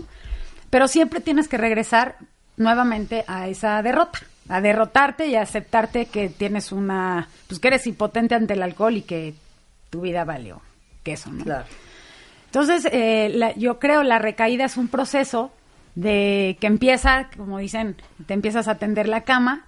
Si vas al grupo, dejas de ir al grupo, te empiezas a resentir con los compañeros, empiezas a sentirte inquieta. autosabotearte. Autosabotearte, no decir estos son unos güeyes, losers, bla, bla, bla, bla, ¿no? Y así empieza a permear un poquito estos enojos y estos resentimientos que son lo que deja entrar la obsesión. La obsesión es lo que te decía. Si me tomo una copa voy a estar bien. Empiezan tus grandes Claro. ideas de persona inteligente, Claro. ¿no? A convencerte del por qué estás haciendo bien. Claro. Y como decía, no, pues es que yo no, ahora que lo estoy viendo, de- que no estoy con ellos, pues sí, la verdad, ellos están muy mal. Yo no sé qué, yo no sé Sí, por qué sí, estu- sí. yo no sé ni por qué me metí, o sea, en qué momento, ¿no? Claro. No, pues para mejor me echo un traguito porque porque sí estaban muy mal y y me convencieron, yo me dejé convencer, seguramente me agarraron en un momento de debilidad, yo con esto. Es más, van a ver que si puedo, me echo un trago. O un toque o lo que sea. Y sí puedes, ¿no? O sea, sí te puedes echar uno. Pero pasa lo que le pasa a Manuel, lo que lo describió así exactito. Puedes una vez, dos traguitos, traguitos chiquitos, este, y una semana después decía, pues si la semana pasada sí pude, ahora también voy a poder. Y eventualmente es lo que es- dijo Pepe, es cuestión de tiempo y sustancia para volver a, a- a acabar como... Claro, claro. A mí me Claro. explicó, me explicó el, eh, eh, la parte médica de Monte. Sí. Este, dio una conferencia eh, o una plática allá adentro mientras estábamos y decía que en los adictos, en el cerebro del adicto, eh, los neuroreceptores de dopamina funcionan distinto que en los normales. Estos, estos neuroreceptores, y corrígeme Pepe, tú sabes más de esto, que- eh, vienen en pares. Entonces, en el cerebro adicto se llenan estos, punto que sean seis, ¿no? Se llenan estos seis neuroreceptores y dicen, ya, aquí ya, güey, porque si no te empiezas a marear, vas a vomitar, vas a... Ya, güey, ya la tolerancia hasta aquí se acabó, ¿no? Y, y este y en los adictos generas otros dos y otros dos y otros dos se van eh, desplegando en pares estos neuro, neuroreceptores y además infinito o sea Sí, sí. no hay no hay un tope para Sí. estos no Eh, cuando dejas de consumir se duermen esos, esos neuroreceptores y ahí están entonces en mi caso que volví a consumir poquito pues se llenaban unos dos y decía ya o sea, ya, ya me, Sí. medio me marea y bueno, güey, ya, ya estuvo, ¿no? Y luego me ponía happy y, y me la pasaba de pelos y me la pasaba sin broncas y decía, bueno, güey, pues sí, sí pude la semana pasada, esta semana también. Y así me duró siete meses, siete meses sí pudiendo y sí tal. De repente, no sé en qué borrachera, ni en qué comida, ni en qué una de tantas Sí. de esos siete meses, se activaron toda esta línea de neuroreceptores. Y como gordo en tobogán. Adiós. Adiós. Ya. Claro. No, no hay Una, nada. Claro, una manera claro. científica de decirlo es que ya te vale madres. Sí, claro, exacto. Regresando del corte, ahora sí, ya no lo explicamos en este. Uso, abuso y dependencia. Eh, hablando de alcoholismo y en W Radio, no se vayan. Estamos de regreso en W Radio. eh, qué bueno que están con nosotros porque estamos hablando de un tema bien importante, sobre todo en un país como el nuestro, que hay una gran tolerancia a la adicción al alcohol que es ya un problema de salud pública, porque tristemente hoy en día en México eh, los chavos empiezan a tomar muy jóvenes, entre los 12 y los 13 años. En promedio, la gran mayoría para los 15 años ya bebe. Eh, el problema del alcohol es un tema que tiene que ver con divorcios, tiene que ver con suicidios y justamente hoy estamos hablando del tema para entender qué es ser alcohólico con cinco eh, alcohólicos, eh, ¿cómo se dice? Alcohólicos en recuperación. Así es. Eso. Alcohólicos en Y muy recuperación. importante y primera causa de muerte en jóvenes en este país. Exacto. Eh, accidentes. 15 mil al año. Imagínense ustedes. Ni un eso. acta de defunción dice alcoholismo. pero Claro. dice la mayoría en accidentes automovilísticos. Claro. Sí, ojalá solamente fuera de alcohol, ¿no? Entre, ca- no, de alcohol nada más, entre 14 y 29 años de edad, 15 mil al año. No, digo que ojalá solamente los chicos se metieran a, ese- a esta edades tan tempranas Claro. alcohol, pero ya Oye, estamos metiendo de todo. 250 mil muertes por cáncer de hígado al año. Este, 23% de los niños mexicanos beben con regularidad. La edad promedio, como les decía, son 15 años. El 60% de los suicidios están vinculados con el alcohol. El 80% de los divorcios. Eh, el 7 de cada 10 problemas, eh, accidentes de, de coche son causados por el alcohol es, es verdaderamente un problema. Y nos están explicando, les presento a Beatriz, a Alex, a Manuel, a Regina y a Pepe. Pepe es consultor de Montefénix desde hace 14 años. Es experto en intervention, por si alguien ha visto ese programa de televisión en Estados Unidos. Este, y autor del libro Como chingados. ¿eh? Se llama en- intervención, ¿no? Eh, eh, eh, hicimos intervención Latinoamérica la primera temporada aquí en México. Sensacional, sensacional. Y busquen su libro, cómo chingados se ponen los límites. Ahorita se los mando eh, por redes sociales. Entendiendo cómo funciona esto y por supuesto que ahorita vamos a entrar en unos momentos más de lleno al tema de eh, cómo te puedes dar cuenta cuando pap- como papá cuando tu hijo tiene un problema, ¿no? Pero mm, prometimos desde hace corte y medio, Pepe, y todo es tu culpa, otra vez, que ibas a explicar el uso, el abuso y la dependencia al alcohol. ¿Cuáles son esas tres diferencias? El uso es el consumo donde no hay ningún tipo de daño.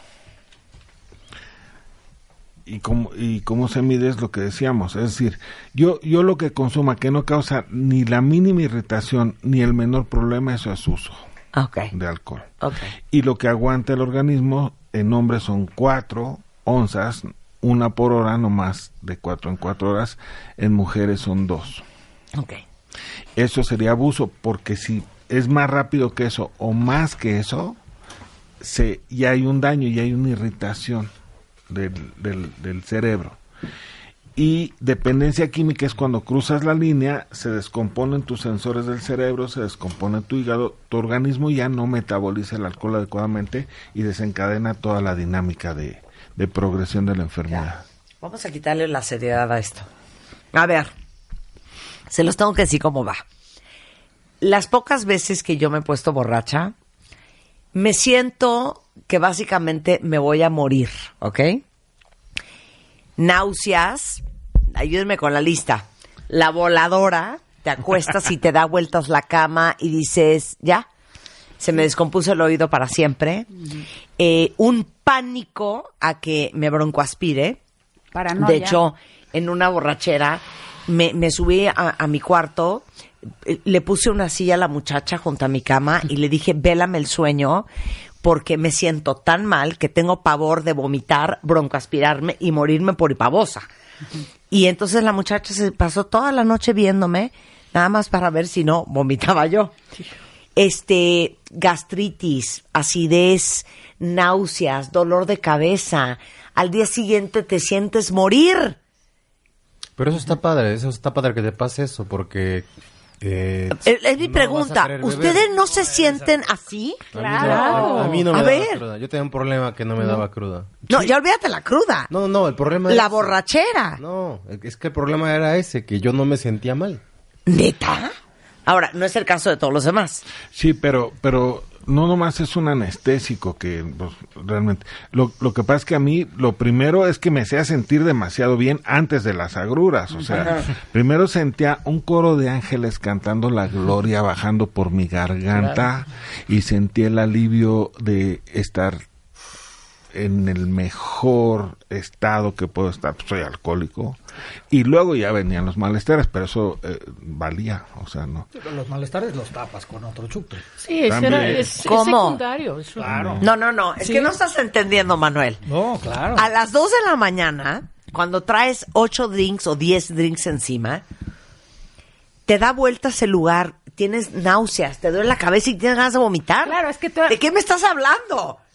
Bueno, Eres ¿O no normal. sientes eso? te duermes un ratito y se te quita y entonces empieza la temblorina, la cruda. No, todo y ese vomitas rollo. y sigues chupando, es la verdad. Sí, Nosotros pero sí eso- nos eso, sentimos claro. así, probamos, ¿Ves- ves vomitamos ves- y ¿Ves seguimos cómo somos bien chupando. inteligentes?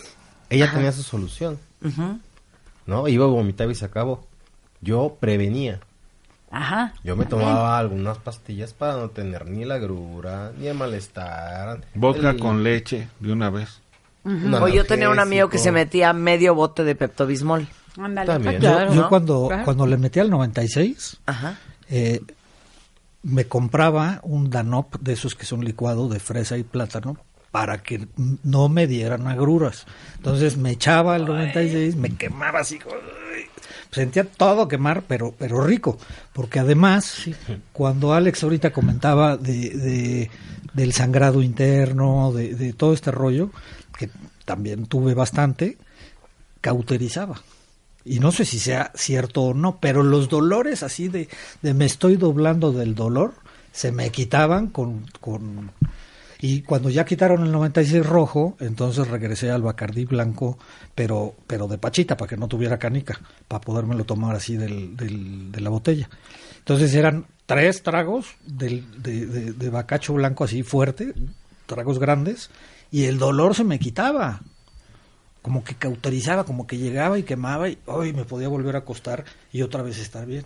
Pero el tema de las adicciones así es, mira. No, el dolor se quita. El No, dolor, sí, olvídalo. no, no. oh, estoy apoyando lo que, lo que comentas para, para expresarlo en términos de tabaquismo. Bienvenido al infierno. Bueno, precisamente por eso lo quería comentar. Eh, ¿Qué haces cuando tienes tos? Cuando tienes una tos así como horrible. Vas y te metes un cigarro. ¿Sí o no? Se te quita la tos en ese momento. Pues no se nos ha quitado. Yo por más que fumo no se me quita la tos. No, pero es que Es volvemos a eso, o sea, momentáneo. ya, ya la tos pasa a un segundo plano, ya Sí. te vale madre Ah, la sí. tos. Claro, o sea, ese es el punto, es cuando tienes gripe, te tomas un tequila, dicen, pues, se te va a quitar, te va a sentir Pero Pero ese mejor. es mi punto. se te quita. Se te quita sí un se sienten mal. Sí, muy Sí, mal. claro, claro. Claro. Pero- no, te tiemblan pero- las O sea, Pero a ver, pero imagínate qué vacío tan profundo y tan doloroso que es menos doloroso lo mal que nos sentimos los que no tomamos. Claro. Exacto. Exactamente. Es que nosotros ¿sí? traemos acá una cosa muy... O sea, es it's- it's pleasure or pain. hay, hay, en ese vacío sí hay cosas. Eh, mi, mi padrino me decía que un padrino es el que te va ayudando a hacer el programa. Que había este siete cosas y le rascabas en ese vacío. Do, re, mi, fa, sol, la, si. Dolor emocional profundo, no resuelto, histórico. Resentimiento, miedo, falsedad, soledad, lágrimas y silencios. Que es cierto. De eso está lleno. Y eso es lo que tapas con el alcohol. Claro. Pero, Eso es lo que hay dentro de un corazón roto. pero el problema es que eso lo ves cuando trabajas. O sea, cuando le rascas. Claro. La bronca es cuando no sabes ni qué tienes. Y cuando O eres sea, un inconsciente ignorante. Cuando, cuando te da miedo voltear, a mí me daba, no sabía ni de qué tenía miedo, pero, pero era un miedo espantoso, un miedo a, a- a ese algo que nunca volteé para adentro y no quería, y no, porque yo no estaba tan mal. Pregunta. No todos los depresivos y ansiosos son alcohólicos. No, no, Pero todos los alcohólicos son depresivos y ansiosos. No, pero el alcohol es un depresor del sistema nervioso central. La- las, sustancias, las drogas, el alcohol es una droga, desde luego. Nada más que es legal y es socialmente aceptada, pero es, es una droga es una sustancia que altera el estado de ánimo y la percepción. Y, el, y se dividen en depresores, estimulantes y alucinógenos. El alcohol es un depresor. Te cierra los neuroreceptores de dopamina, sube la dopamina y te hace sentir alegre porque subió la dopamina, pero tu cerebro está deprimido. Y después viene la cruda Sí, claro, moral, claro, ¿no? claro. Pero hay alcohólicos que tienen aparte una depresión. Pero sí hay que, es, de- hay que mencionar que muchos alcohólicos que luego van con especialistas que no son especialistas y que no saben de adicciones que el especialista les dice, les da la suave y les dice, no, es que tú en realidad lo que tienes es depresión y por eso tomas. Claro. Y peor les mandan medicamentos. Ajá, si les mandan un medi, un medi no sé, algo Sí, para sí, la sí. depresión, ¿no? Un ribotril, Este, sí, o, Bájale al chupe. o- Sí, y sí, bájale sí. al chupe, pero en realidad el problema, o muchos de los de, de la causa de esa depresión es que son alcohólicos y porque son alcohólicos les da depresión. El problema es que cuando tienen- los medican, después se hacen adictos al medicamento. Exacto, no, ya, ya se, se hace ahí una adicción cruzada y todo, ¿no? Sí, no, y, y Pero inclusive personas estamos viendo aquí que no una- estaban tan adictos. Un ejemplo de adicción, ¿verdad? Fíjate que siempre me ha de gustado. pasar el toque. juntos, Manuel. De la siguiente dosis. Qué bueno que Oye, con dibujitos. sí. Oye, no, sí quiero hablar. Es que de veras quiero que Regina les cuente la historia, porque aparte Regina ha escrito un par de libros muy importantes. Uno de ellos es Girando en un tacón y Ya aliviánate, de su historia, porque a diferencia de todos ustedes, eh, ella eh, empezó desde muy chica. eh, toda tu adolescencia y yo creo que para todos los que somos papás, que estamos escuchando este programa, que tenemos hijos, que ya se pusieron una, ya se pusieron dos, que ya los jalaste de los pelos, que te preocupa o que no, han, no ha pasado nada, pero después de que dijo Beatriz que ya empezó a beber a los 25, ya nos preocupamos porque sentimos que nuestros hijos aún no están del otro lado, que compartas tu historia. Sí, bueno, yo em- empecé a tomar a los 13 años, este, de manera compulsiva, igual un poco eh, como la primera experiencia de Manuel, este, tuve una congestión, vomité, me desmayé, perdí la razón, y, pero, pues, digo, somos ahora sí que los mismos actores en diferentes escenarios. Yo tenía, yo sentía un miedo o una, una- un desconcierto de, de vivir, ¿no? De, de que no me hallaba eh, ni con mi familia, ni con mis amigos, este, me sentía rara, ¿no? Y cuando empecé a tomar, esta, esta sensación se, se esfumó, se, ¿no? Como que dije, ay, encontré algo que me hace sentir bien. Y eh, tomaba pues cada vez que tenía la oportunidad, ¿no? ¿Había alcohólicos en tu familia? No. Bueno, un tío segundo, pero eh, no, o sea, realmente no. O sea, no, yo no vivía en una casa de alcohólicos, de drogas, de golpes, de nada, ¿no? Eh, Esas son las cosas que no entiendo, Pepe. O sea, ¿de dónde inventaste tú beber? No, pues es que pasó un mesero con una cuba y es que yo siempre fui muy, yo siempre he sido muy inquieta, este, traviesa. mm, Sí, yo también, hija. Y yo no bebo. Eh, Eso, eso, alguien explícamelo. Es que no, ¿De es- dónde esta niña inventó? no, no solamente la cuestión este, hereditaria, es decir, es, son muchas causas sumadas. En unos pesan más unas, en otros otras. Eh, ¿Es eh, un tema de personalidad? Es... en parte. Sí, también puede ser, ¿sabes qué? También es, es algo, para mí, ahora que estoy en recuperación, que me he dado cuenta, también un poco falta de herramientas para la vida. Tiene que ver con, con rasgos de carácter. Yo tengo un hermano gemelo que es perfecto, que no es alcohólico, que es banquero, que es impresionantemente guapo. O sea, como que toda esta vida de, de ensueño, ¿no? Y siempre fue así, fue estudioso, bien portado, mátalas callando, ¿no? Ya sabes. Sí. Este, con herramientas. O sea, vivíamos en la misma casa y todo, pero a lo mejor yo no sabía lidiar con la vida. Simplemente, no que mi vida fuera mala, simplemente no sabía lidiar con la vida, ¿no? Que es lo que nos pasa a todos o a la mayoría. Sí, y aparte, perdón, también una necesidad de buscar eh, experiencias trascendentes. Exacto. in- eh, personales de vida, como que está uno en una búsqueda de sí mismo y de una trascendencia y es donde entra la parte Y un poco de espiritual. reto, ¿no? De retar a la vida, de... de- de- Cuestionarte. Sí, también. exacto. Pero bueno, no y tenía yo... brincarte ah, las trancas. Es que yo cada Pero- programa que hago regreso a mi misma conclusión, ¿eh? No tengan hijos, es una trampa. Es una trampa. 100%.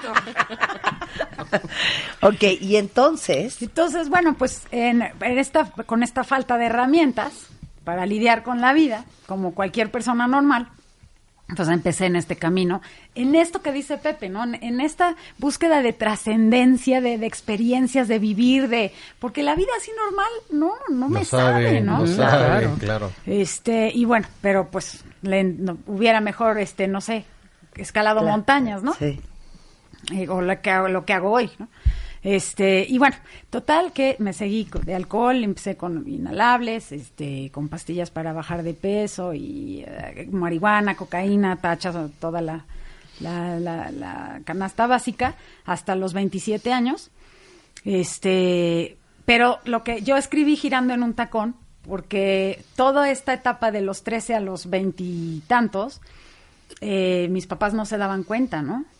O sea, no, no, no, no se daban cuenta, pues que había un problemón. ¿Cómo? O sea, por, pues por la codependencia, por la, le- por la misma negación de la adicción, por la justificación, por el razonamiento, o sea, por todas estas eh, factores que explicó Pepe. O sea, no porque no te veían tomando, no porque no te habían visto borracha. Hay una cosa, o sea, en, en mi adolescencia sí tuve cinco o seis borracheras, bueno, seguramente más, ellos se acordarán puntualmente de cuántas, no me acuerdo como de cinco o seis, este, que sí, o sea, sí llegaba con mi la ropa este, en una bolsita del súper porque me había guacareado quién sabe dónde, no, o, o no llegaba, o etcétera, ¿no? Sí me veían, pero luego ya cuando empecé a consumir drogas, pues ya no me emborrachaba, ¿no? Porque me metía perico y ya, con eso se me bajaba la borrachera. Pero todas estas, eh, a, a pesar de que lo, lo veían, habían otras cosas de forma que, que aminoraban eso. Por ejemplo, salí de la prepa, ¿no? Finalmente salí de la prepa, me metí a estudiar actuación, hacía obras de teatro, luego me metí a estudiar historia del arte. Funcionaba. Sí, funcionaba, funcionaba, funcionaba. Este, luego abrí un restaurante, ¿me Hay entiendes? muchos, O sea, hay muchos así. Hoy en día Sí. funcionando. Claro. entonces, este, pues habían muchas cosas de forma que evitaban que vieran el fondo y que yo obviamente también lo viera, ¿no? Este, y por eso escribí Girando en un tacón. Girando en un tacón es un libro que habla de mi vida, pero de cómo siente y cómo se ve una persona que está desarrollando una adicción, ¿no? Que cualquier papá que lo pueda leer, no es un comercial, es que de verdad lo tienen que leer, porque cualquier papá que lo lea y que tenga el problema gestándose en su casa, puede atenderlo a tiempo y no, no Claro, esperarse, no esperarse no sé cuántos años, ¿no? No. O que haya una No, cosa A mí me das la lista, ¿eh? Claro. A mí me das la lista. de... Y ustedes, uh, ustedes suman, ¿ok? Hay, indica- hay indicadores. Sí, a ver, vamos, uno por uno, ¿eh? A ver, va- vayan matando los mejores indicadores que se les puede ocurrir a cada uno para que todos ustedes, papás, pongan atención. Bueno, Uno Dame. muy importante, este, los cambios de humor repentinos, radicales. Ajá. O sea, de estar muy de buenas. Cuando estás, cuando tienes sustancia o sabes que vas a consumir, estás a toda madre. Estás encantadora, dulce, feliz, ¿no? Pero cuando no tienes sustancia o cuando sabes que no la vas a poder cons- conseguir, el cambio de humor es absolutamente radical. Te pones de mala, cierras la puerta, etcétera. Eh, los cambios de, de- de- en tu forma de verte, ¿no? O sea, si eres muy neat o muy, muy limpia, ¿no? De repente puedes, te dejas de bañar o puedes engordar o puedes enflacar mucho, ¿no? O sea, empiezan a ver estos que son también a, a veces parte de la adolescencia normal, estos cambios, pero si son muchos y muy, muy este, seguidos, es cuando hay que atender el problema, ¿no? Cambios de humor, cambios en la apariencia, cambios en los estudios, ¿no? De ser muy estudioso puedes dejar de estudiar, este, lo clásico, el ojo rojo, el olor raro, el esconderse, el no acercarse cuando llegan de cualquier salida, este, son detallitos. No, no, no, sí, a ver, échate. La negación. A ver, vea. ¿no? La negación. A ver, ¿qué? ¿Bebiste? en la no, no, claro que no. Yo me tomé dos nada más. Mentiras. Esa, esa parte de, de lo- del olfato y verlos creo que es muy clara. Pero un indicador fuerte es que lleguen del... Y aparte es fin de semana y en la noche. Pero si te llegan del colegio y inmediatamente se van a su habitación y casualmente no traen hambre, algo raro está. Porque hoy en día los chicos, y bueno, eso lo sé porque tengo hijos, este, beben, en vez de estar en la escuela o se salen temprano de la escuela, se hacen sus preparados y andan bebiendo en las plazas comerciales. En los termos estos, que no quiero Sí. Decir la marca. Y, sí. y en las plazas comerciales, que bueno, que de las que conozco son acá del sur, y allá andan, andan bebiendo y los policías saben que ahí andan y les dan una cantidad para que no digan y luego también andan consumiendo drogas. Wow. A ver, échate una, Manuel. Yo, yo, yo, yo creo que hay, hay otros factores que empiezan antes de que consumas. O sea, en, los niños 8, 7, 10 por ahí, eh, yo, y yo creo que un denominador común de los adictos, este, a sustancias o no, ¿eh? porque hay muchas adicciones, es eh, eh, una profunda inseguridad en sí mismos y en este y en el entorno que los rodea. O sea como que yo por ejemplo yo yo, yo tuve un accidente a los seis años y se me cayó una puerta me rompí los dos las dos mandíbulas y entonces estuve como dos o tres años con amarrado comiendo con popote y todo el rollo entonces siempre me tenían medio aislado de de los juegos de mis compañeros y de todo el rollo. Y curiosamente eso me di cuenta apenas hace como un año y medio, porque lo tenía bloqueado, lo tenía tapado, ni me acordaba de ese, de ese episodio. Pero eso me hizo juntarme con los más grandes, con los... O sea, yo necesitaba sentirme protegido de alguna forma. Eh, luego también hubo episodios de abuso sexual de Chavito, este, que también marcaron esa parte de inseguridad y de todo el rollo.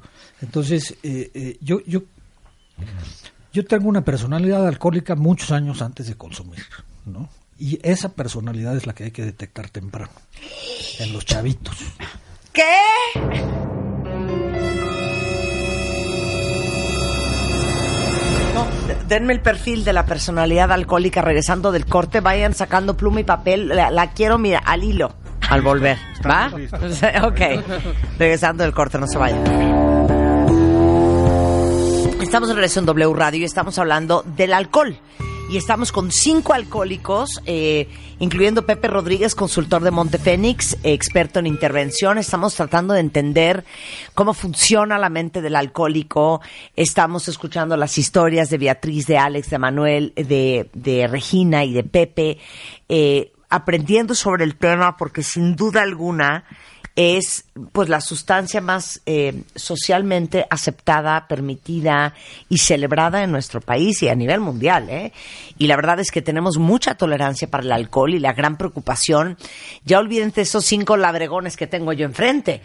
Pero hoy en día los niños están empezando a beber a los 12, a los 13, a los 8, a los 10. Y existe una estadística, y ustedes conocen muy bien a Silvia eh, Martín del Campo del Sinvestav, que ha estado aquí con nosotros, eh, experta en adicciones y lo que sucede en el cerebro, es una gran bióloga, explicándoles por qué eh, si empiezas a tomar más joven, las probabilidades de volverte adicto son mucho más altas. Y hemos explicado el córtex prefrontal y la maduración del cerebro y ustedes ya son expertos en eso.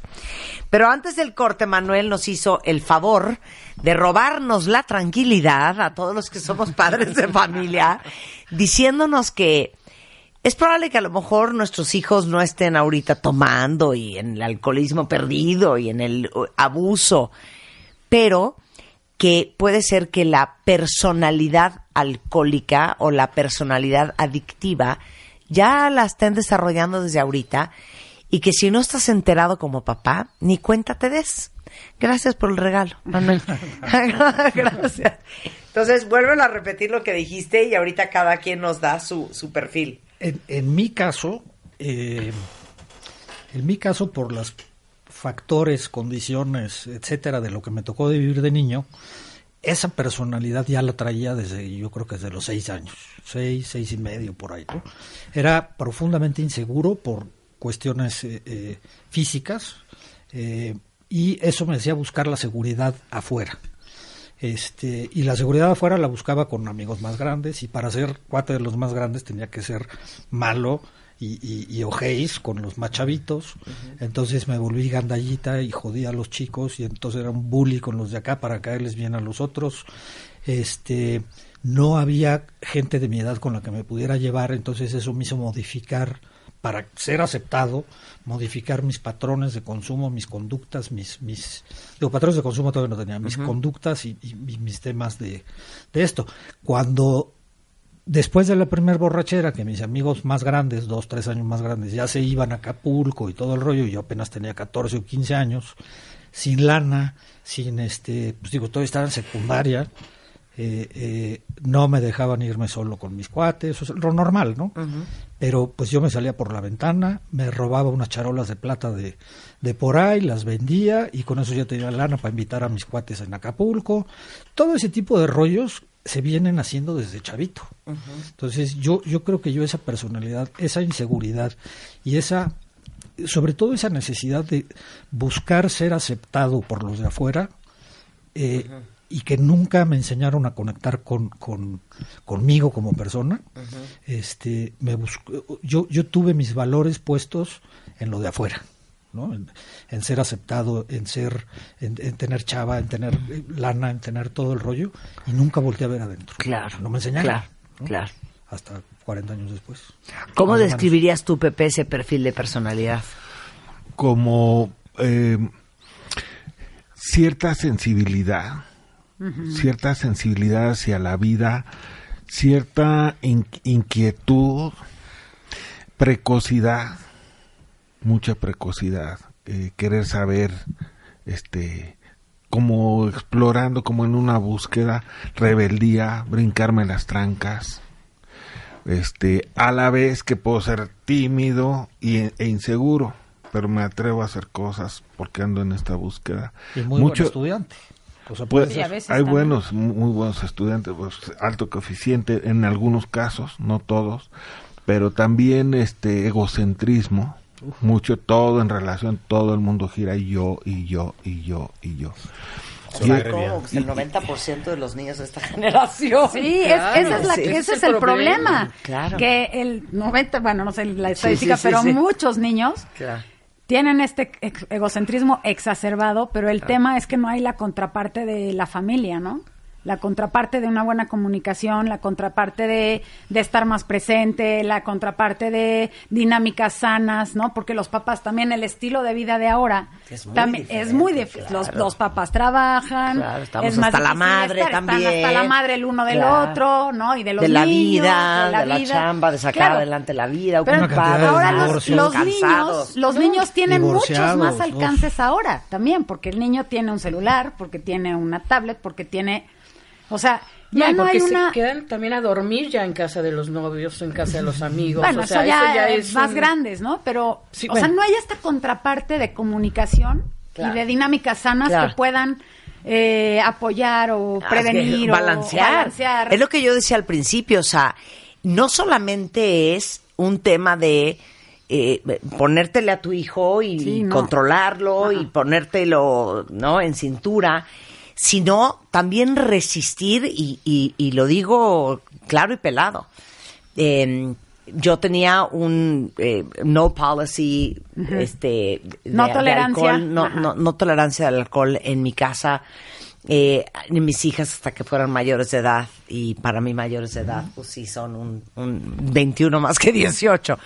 Pero, y, y me decían, es que aunque nosotras no tomemos, no podemos hacer fiestas aquí porque mis amigos sí toman y sí los dejan tomar. Entonces, resistir no solamente a ellas y bueno, pues no, no va a haber alcohol y si no quieren hacer fiestas, pues no, no, hagan fiestas. Pero aquí yo no voy a dar mi brazo a torcer. Eso era una cosa. Pero la otra cosa era también resistir a todos los otros papás que a mí me rodeaban, que sí le daban alcohol en las fiestas a los niños, que sí les permitían tomar a, menores de 18 años, que sí les daban chance a sus hijos de probar champán y de tomar vino, etcétera, etcétera. Y como papás, en una, en una cultura como la nuestra, estamos de acuerdo, cuentavientes, en donde el alcohol es totalmente normal y en donde de verdad darle alcohol a un menor de edad no lo ven como una violación a la ley, lo ven como pues como una decisión familiar personal. Todo el mundo lo hace. No, o le, quiero enseñar a tomar a mi hijo. Claro, o el clásico, mira, ¿sabes qué? Va a tomar de todos modos. Sí. Entonces, prefiero que tome en mi casa a que tome quién sabe dónde. Sí, claro. Es bien complicado como papás estar como buitres, por eso el libro de Pepe se llama cómo pones límites en un mundo que es limitless. Sí. Sí, eh, me parece que la información clara es fundamental, ¿no?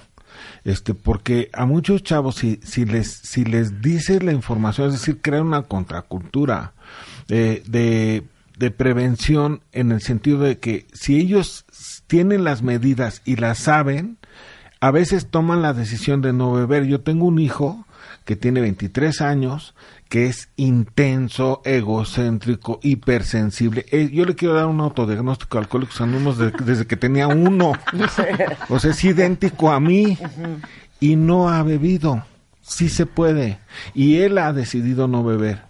Es decir, tiene la información completa y clara. Y yo, cuando yo, yo una de las cosas que le dije, cuando tú te ofrezcan emborracharte bien una vez, yo no voy a estar ahí. Vas a estar tú con la información que tienes para tomar tu decisión. Entonces, primero, informar eh, cómo beber, ¿no? Es decir, cuánto aguanta y a qué edad empezar. Yo, a mí me parece muy, muy razonable a los 21, porque a los 18 es legal, pero no quise que estás listo para beber, ¿no?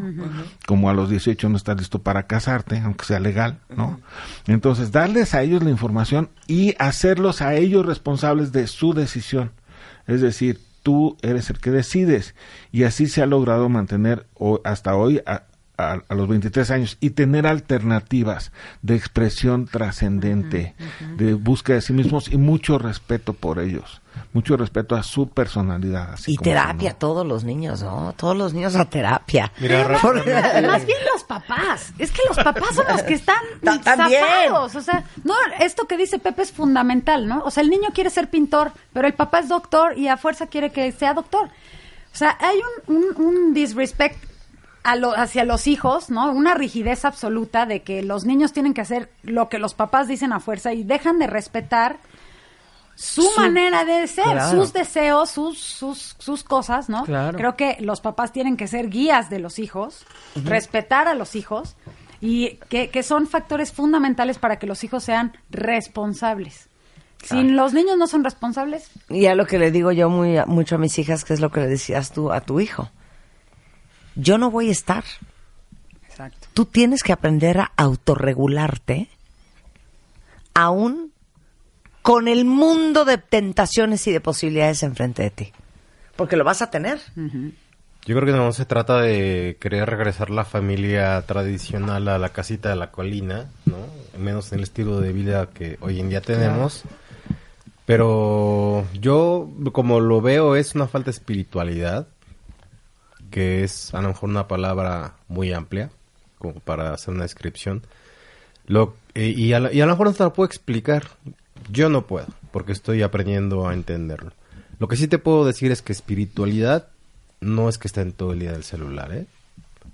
Porque para ellos me parece que a veces, con algunas acciones más que palabras, te demuestran qué es realmente importante en su vida y alrededor de qué giran. Si están sentados comiendo juntos, en teoría en familia, y cada uno está en su celular, uno con el Face, otro con el no sé qué, con el no sé qué, es más, uno se está tomando ahí una foto para que vean lo que está comiendo.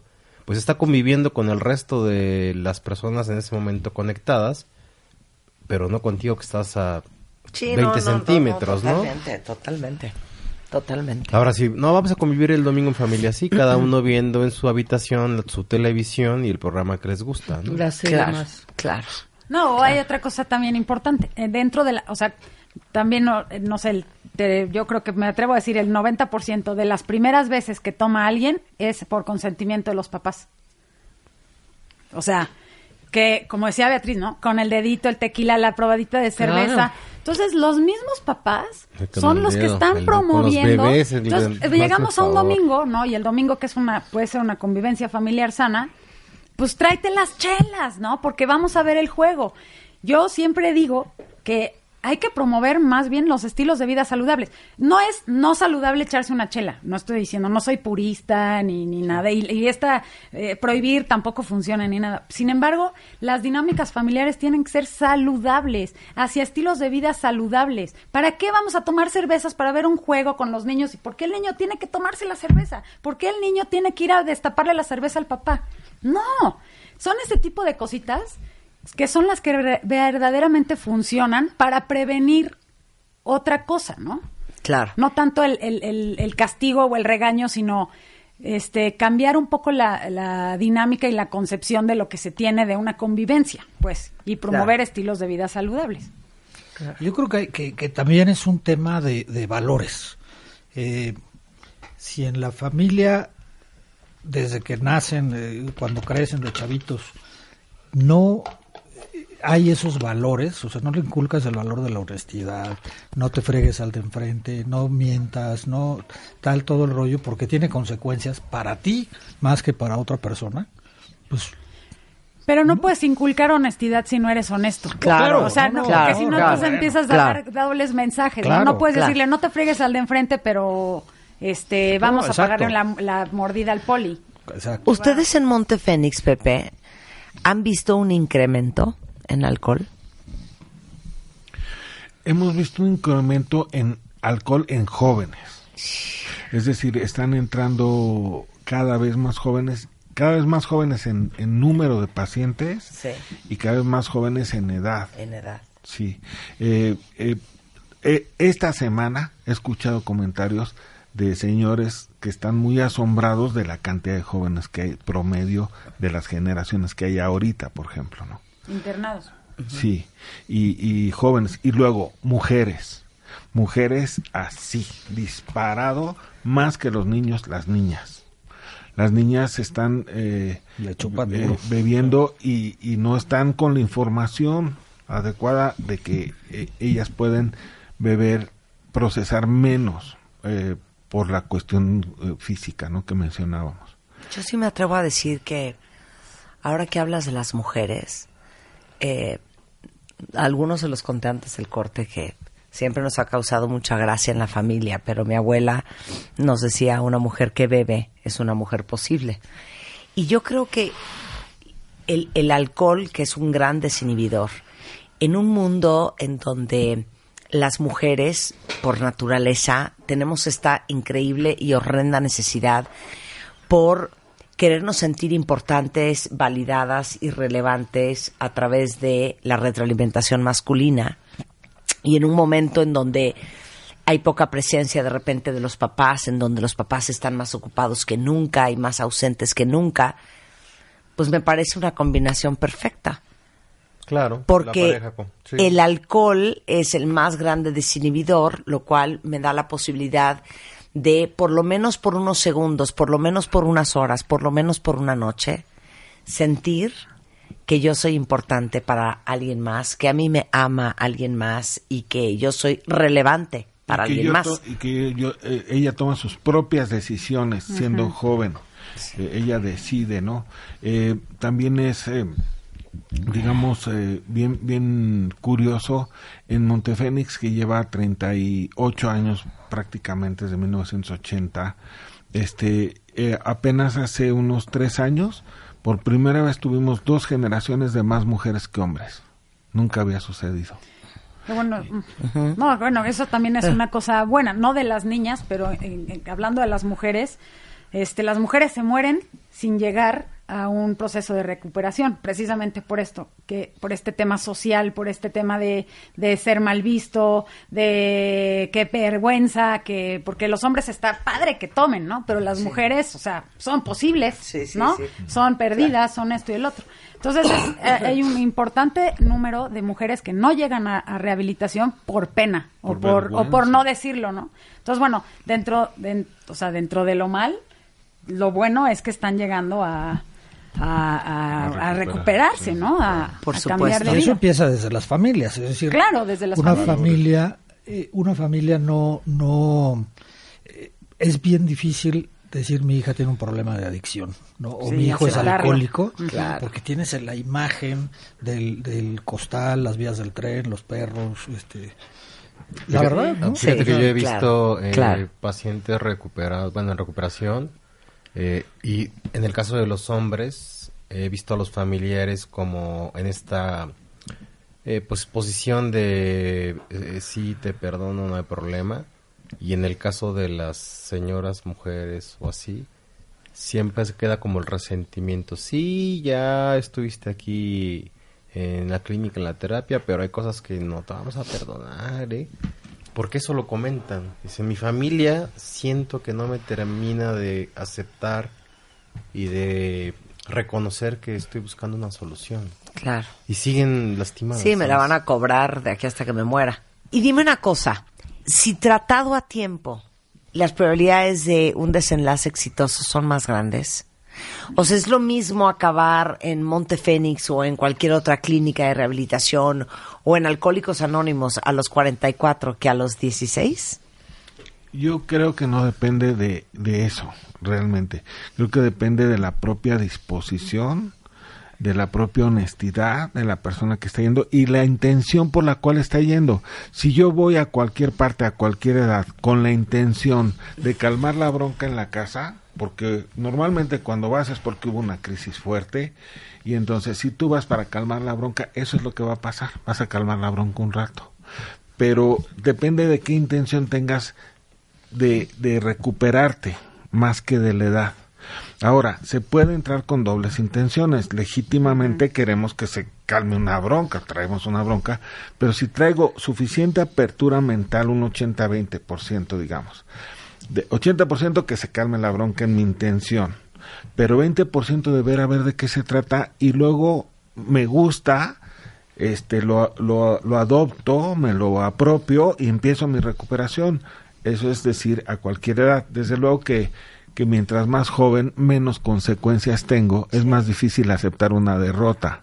O mientras más funcional y exitoso soy. Y fuerza Pero- de voluntad, ¿no? También ahí entra yo creo que mucho. Híjole, no, difiero muchísimo. Sí. A sí, ver, no, ¿por no, lo- los adictos no tenemos fuerza de voluntad. Híjole. O sea, na- yo creo que el ser humano no tiene fuerza de voluntad. Creo que tiene que ver este tema de querer. Este, a mí me hicieron una intervención mis papás. No, me dijeron, ya sabemos que te drogas, te vamos a llevar a Monte Fénix, ¿no? Y yo pues dije, pues sí, no me dieron chance de otra cosa, ¿no? Este, y ahí ya me di cuenta, ahí lo que yo vi es que tenía buena voluntad. Esto que dice Pepe es fundamental, tener ser, buena buena voluntad, voluntad. de decir, ah, bueno, a ver, ¿qué me están diciendo? Llevo muchos años O tratando si de... vas con el corazón abierto, pues. Pues sí, me- Claro. es lo que te piden. Con mente, mente abierta, Sí, mente sí. abierta, ¿no? Que se te va abriendo un poco cuando estás oyendo la información, estás en contención Pero en la sí, clínica. pero voluntad cero, hija, porque crees que existe el solo por hoy. Sí, sí, sí. Pero- porque está perro el mañana. Claro, pero, claro. pero por otro lado, cuando estás en consumo, tienes toda la fuerza de voluntad de seguir consumiendo. Sí, O sea, a mí no me paran el reventón. Sí. Yo- y yo, las borracheras que agarré las últimas veces, era en mi casa de buró, de, de- yo no salía ni a la esquina para porque no me gustaba que me viera la gente así y además, según yo era muy consciente, no podía agarrar el coche para no atropellar a alguien o, o tal, pero sí tenía la fuerza de voluntad para que nunca me faltara este suficiente alcohol para las Claro. 4 de la mañana en la temblorina. Claro. claro. O, si no había, salir, vestirme y salir a las 4 de la mañana. No, pues fuerza de voluntad ahí toda. Toda, toda, toda la actitud, claro. Sí. Regresando del corte, este, porque los hemos estado leyendo en redes sociales, eh, todos los que están preocupados porque están muy conscientes de que la persona eh, cercana a ustedes, después de escuchar la conversación de Beatriz y Manuel y Alex y Regina y Pepe, sí es alcohólica, ¿qué haces? Porque ¿cómo hacer ver a alguien algo que no quiere ver? Y después que Pepe nos explique cómo se hace una efectiva intervención. Todo eso regresando del corte. Hoy hablando del alcohol en W Radio. Estamos de regreso en W Radio y estamos hablando de alcoholismo con cinco eh, grandes, muy compartidos, generosos, adorados, recuperados, jamás, nunca más bebidos, alcohólicos. Beatriz, Alex, Manuel, Regina y Pepe. Que así sea. Y que así sea, por supuesto. Y déjenme decirles que antes del corte, eh, porque los hemos estado leyendo mucho en redes sociales, muchos de ustedes como súper preocupados porque están clarísimos que esa persona cercana a ustedes puede ser el hermano, puede ser el marido, la esposa, una mamá, tiene problemas de alcohol. ¿Cómo hacer verle a alguien algo que no quiere ver? Y después, ¿cómo se hace una intervención? Porque Pepe Rodríguez es consultor en Monte Fénix desde hace 14 años y es experto en intervención. Más que no quiere ver, es que no puede ver. Porque tenemos una memoria selectiva los alcohólicos. Es decir, despachamos y justificamos, no sumamos los problemas. Tuvimos un paciente, por ejemplo, 15 pérdidas totales de automóvil. 15. Pero una por una la tenía justificada y despachada aparte. Solo había ido ahí por la última. ¿Cómo, cómo, cómo? 15 autos. Y en entonces decía, cinco no, es que el primero no fui yo. Todos perfectamente justificados. Había diésel en el piso. Yo me metí a una escala de resbalosidades en internet y el diésel es más resbalo- resbaloso que el jabón. Es más, sí traía mis copitas chiquitas. Pero había una señora atrás de mí, también chocó. O sea, ella no había tomado. Fue el diésel. O sea, choqué, me eh, ese queda despachado. El siguiente estaba un la señora se pasó el alto. ¿Cómo voy a ver, eh, cómo voy a saber que se va a pasar el alto? Yo estaba en verde. Además no venía tan rápido. Uno por uno. Lo amo. Todos justificados. Lo amo. Entonces, un- en una intervención o para hacérselo ver, vas por esos cacharros de automóviles, a todos los corralones, los juntas en una montaña y le dices, mira, esto es lo que ha venido pasando. Y cuando lo ve, lo puede aceptar. Entonces, juntas desde el pasado consecuencias y se las das en una sola dosis, pero sin juzgarlo, sin echárselas en cara, con respeto, pero con realidad. O sea, eso es una intervención. es parte de la intervención, eh, que toque fondo. Ese fondo lo toca desde construirle desde su historia todos estos eventos y presentárselos en una sola dosis para que los vea y entonces acepte. Yo no puedo aceptar algo que no veo. Entonces hay que hacerle ver, sumándole las consecuencias, con un método en el que eh, hacemos una cosa muy estructurada con un equipo, mínimo tres personas, máximo siete, estos podemos adaptar, y luego vemos la historia y vamos a mostrarle esa historia. Eh, esto con un interventor, desde luego, se trata no de entrarle a lo de siempre, es un evento emocional más que un evento de racional. O de Ok, para ahí. La intervención versus lo de siempre. Lo de siempre es la ilusión de la familia de que tiene el poder de hacerle entender al otro. Entonces, la, la familia va a intentar cosas lógicas, razonables, inteligentes que no sirven. Tipo- y no funcionan. No, dame ejemplo. Hacerle entender. O sea, bueno, es ¿cómo que- no lo puedes ver? O sea, si ¿Me llegaste ¿Sabes ayer- qué? Que se venga a comer el viernes, vente tú y platicamos con él. Opción B. Te digo algo, ¿sabes qué haz, Pepe? No lo dejes salir los siguientes seis meses. No, no, no. O sea, lo que pero Opción C, ya pero sabes. Esas cosas funcionan, o sea, todo puede funcionar. O sea, no hay- todo lo que no hacen los papás antes de llegar a hacer una intervención. No, lo que está mal es hacer las mismas cosas esperando resultados diferentes. A lo mejor castigar los seis meses Sí, claro. funciona. Exacto. O- y llevar al amigo a que platique con él sí funciona. Pero si ya lo hiciste No seis funciona. veces y no Sí, funciona, Claro. cámbiale, ¿no? O sabes qué, te digo algo, Pepe, no te preocupes. Es México. Mándalo a estudiar fuera y vas a ver que se va a estar mucho mejor. Sí, se va a drogar más fácil. A Barcelona o a Canadá. Todos los que se van a Canadá A regresan fumando Mota. mota. Sí, Claro. sí. Yo he oído varios casos, by the way. Sí, Entonces, todos los intentos que hacen los papás antes de la intervención. Pero el punto es que para todos los que nos están escuchando ahorita que están de, ¿sabes qué? No puedo creer lo que oí con Marta esta mañana. En la noche que llegue me voy a sentar a hablar con él. Me voy a sentar a hablar con él y le voy a decir todo lo que nunca le he dicho. Y creemos que con un súper sermón muy bien articulado va a funcionar. Ya te dije que te damos respuesta para todo. Sí, sí, sí, claro. Sí, y no queremos que entienda. Lo único que hacemos es levantarle más las defensas. O sea, Porque te tiene la medida milimétricamente, te tiene tomada la medida. Con esa sensibilidad sabe cómo hablar con el papá, con la mamá, con, con cada uno habla distinto. Lo que no se espera es que lleguen todos juntos y que en vez de tratar de hacerle entender lo mal que está, le digan cuánto lo quieren y por qué es tan valioso y recordarle el ser maravilloso, valiosísimo, preciosísimo que él es y luego decirle, pero esto es el contraste nada más de lo que sigue. Sin embargo, las cosas empezaron a cambiar. Y a raíz de tu consumo, lo que ha venido pasando es esto y esto y esto y esto, y eso es un choque para él, porque entonces ve los 15 autos chocados. Entonces, le, y le decimos, por eso buscamos ayuda respetuosa, digna, profesional, y te ofrecemos hacer un alto en el camino y vamos a recibir ayuda a todos. Yo- Nosotros también estamos mal. Eso es algo que la familia no dice. No, porque no lo, y no eso, lo ve. eso Tampoco lo lo, impacta. ve. No lo sí. quiere Es que a aceptar la familia también hay que enseñarle los 15 coches chocados a veces. Claro, hay que sensibilizarlos. La familia también tiene negación. A veces están peor los familiares Sí. que el propio adicto. Cuando te digo todo. A ver, dame ejemplo. Se llama codependencia. Si el otro está bien, entonces yo estoy bien. Ahora ya está mal, ahora yo estoy mal. Y entonces empiezan con una obsesión. Igual como los alcohólicos nos obsesionamos con el alcohol, ellos se obsesionan con el alcohólico. Y entonces eh, empiezan a generar una adicción al control de la vida del otro para protegerlo, para cuidarlo porque lo amo.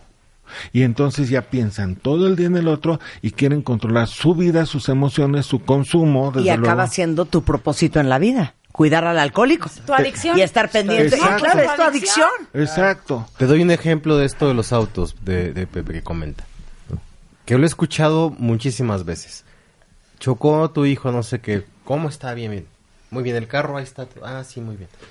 Pero tú, ¿cómo estás? No, ah, mira, lo importante es que estás bien, que no sé qué. Este, te voy a comprar otro carro. Tú por el carro no te preocupes, ¿eh? No pasó nada. Oye, pues que habían bebido. Ah, sí, pero, ay, una vez, unas copitas, no pasa nada. Cómprale un carro a un muchachito otra vez. Eso, no Claro. sé, me parece muy lógico. O sea, sí, claro. Claro. La familia Pero te, te vuelves, te vuelves un adicto a tu alcohólico. El, ad- Claro. el alcohólico es adicto al alcohol y el codependiente es adicto al adicto o al alcohólico. Y entonces se retroalimenta. Y el otro, mientras más lo tratan de... Si yo te trato de agarrar los brazos y, y manipular, tú ahorita, ¿qué haces? Lo primero que haces es que te sueltas. Entonces, y le- el otro intenta con más ganas y el otro se suelta más. Ah, sí, pues ahora ya me voy a chupar. O sea, hasta le empiezo a facilitar que el otro vaya. Inclusive le doy hasta las excusas con mi control. Y hasta, Claro. y, en- y lo peor es que evita eso que el, el alcohólico se haga responsable de su problemática, porque el codependiente está todo el tiempo tratando de resolverle Sí. Sus cosas, Yo no, ¿no? no me hago responsable porque tengo a alguien que se hace responsable de mí, que está pendiente a mí. se- se- se- me salva de al día. todas. Ahora, eh, yo co- conozco eh, a, un, a un par de personas a quien Pepe ha ayudado y entiendo muy bien el tema de la intervención porque soy adicta al programa de televisión de Intervention. Intervenir es todo un tema, es escribir cartas, las cartas las revisas, se las mandas de regreso, eh, hacen reuniones, o sea, explícale a la gente por cómo es y por qué es tan efectivo. es como es como ir acorralando es como si me se mete un pajarito en una habitación y entonces lo vas acorralando con una sábana, una toalla o algo para atraparlo, lo vas y soltarlo libre. Entonces, las tareas de la intervención primero son en estas cartas primero le haces saber que no lo estás atacando y luego le muestras los, los autos chocados, las consecuencias y, le- y le propones. Si dice que no, hay otra red abajo y ahí lo cachamos. Y esa, esa segunda tarea es la lista de objeciones que los familiares ya sabemos lo que va a decir y entonces nos preparamos con argumentos contundentes o soluciones para cada objeción que va a poner. Dame ejemplos. Por ejemplo, es que no puedo porque la escuela, ahora sí ya le gusta la escuela, pero eh, resulta que ya perdió el semestre, ¿no? O no, no ha trabajado en mucho tiempo. No, es que esta semana sí tengo mi cita de trabajo. Ahora sí ya me hablaron de los pinos, que me van a dar un negocio puesto. millonario. Exacto. Entonces, como ya, ya lo ha dicho antes, ya saben qué van a decir. Entonces vamos a escoger argumentos contundentes para tumbarle, negociar objeción por objeción. ya hablé con el presidente, ya me dijo Sí. que te esperan. Y hay, y hay, sí, sí, sí, claro. Y hay otra, hay otras veces que sí hay de veras cosas que hay que solucionar. O sea, ¿quién se va a hacer cargo de mi perro? Porque es mi familia, mi Sí. perro. Y entonces eh, la persona tiene que quedar tranquila en alguien que confía que le cuide a su perro. O sea, tenemos Sí. que solucionar también lo que no es excusa. Y entonces se negocian todas las objeciones, se le da solución a todo y luego le volvemos a proponer. Pues ahora no voy porque no me da la gana. Entonces pasamos a otra red. Y esta red lo vamos cachando de una a otra y lo vamos No, como... y esa red de no, no quiero ir porque no quiero. Eh, la siguiente se llama la lista de las nuevas reglas del juego y es la lista de los límites. Entonces le decimos, ok, Tú puedes seguirte por el mismo camino, pero tienes derecho a saber que de aquí en adelante las cosas van a cambiar.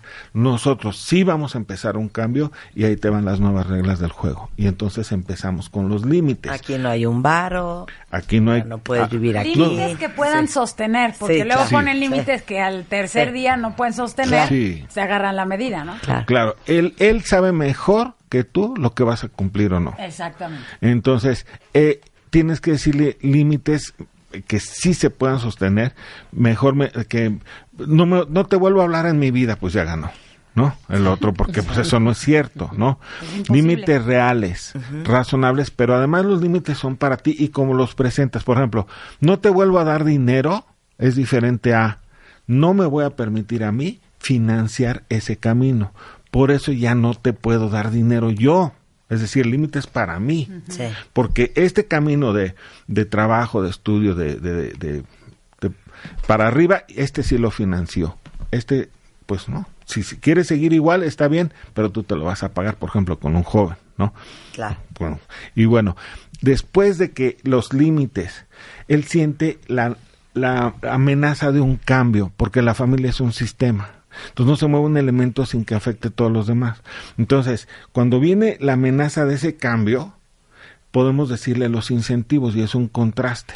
Mira, pero si sí aceptas y lo pruebas, pruébalo. A ver, ¿qué pasa?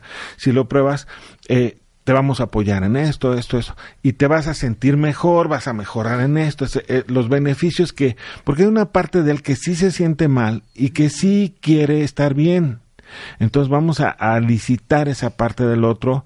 Y por último viene la última que es un ultimátum, que es una tare- es un límite ya más fuerte, pero tiene que haber sido tomado desde antes de la intervención. O sea, tú no, como interventor no le puedes decir, dile que te divorcias, ¿no? Pues como un chantaje, Todo tiene ¿no? que ser planeado. No, Sí. sí, la, la, el divorcio ya lo tenía la señora desde antes. Entonces, ya al último le quiere dar la oportunidad porque estuvo 25 años casada con él, es padre de sus hijos, y la última oportunidad, pero ella ya tiene lista el divorcio.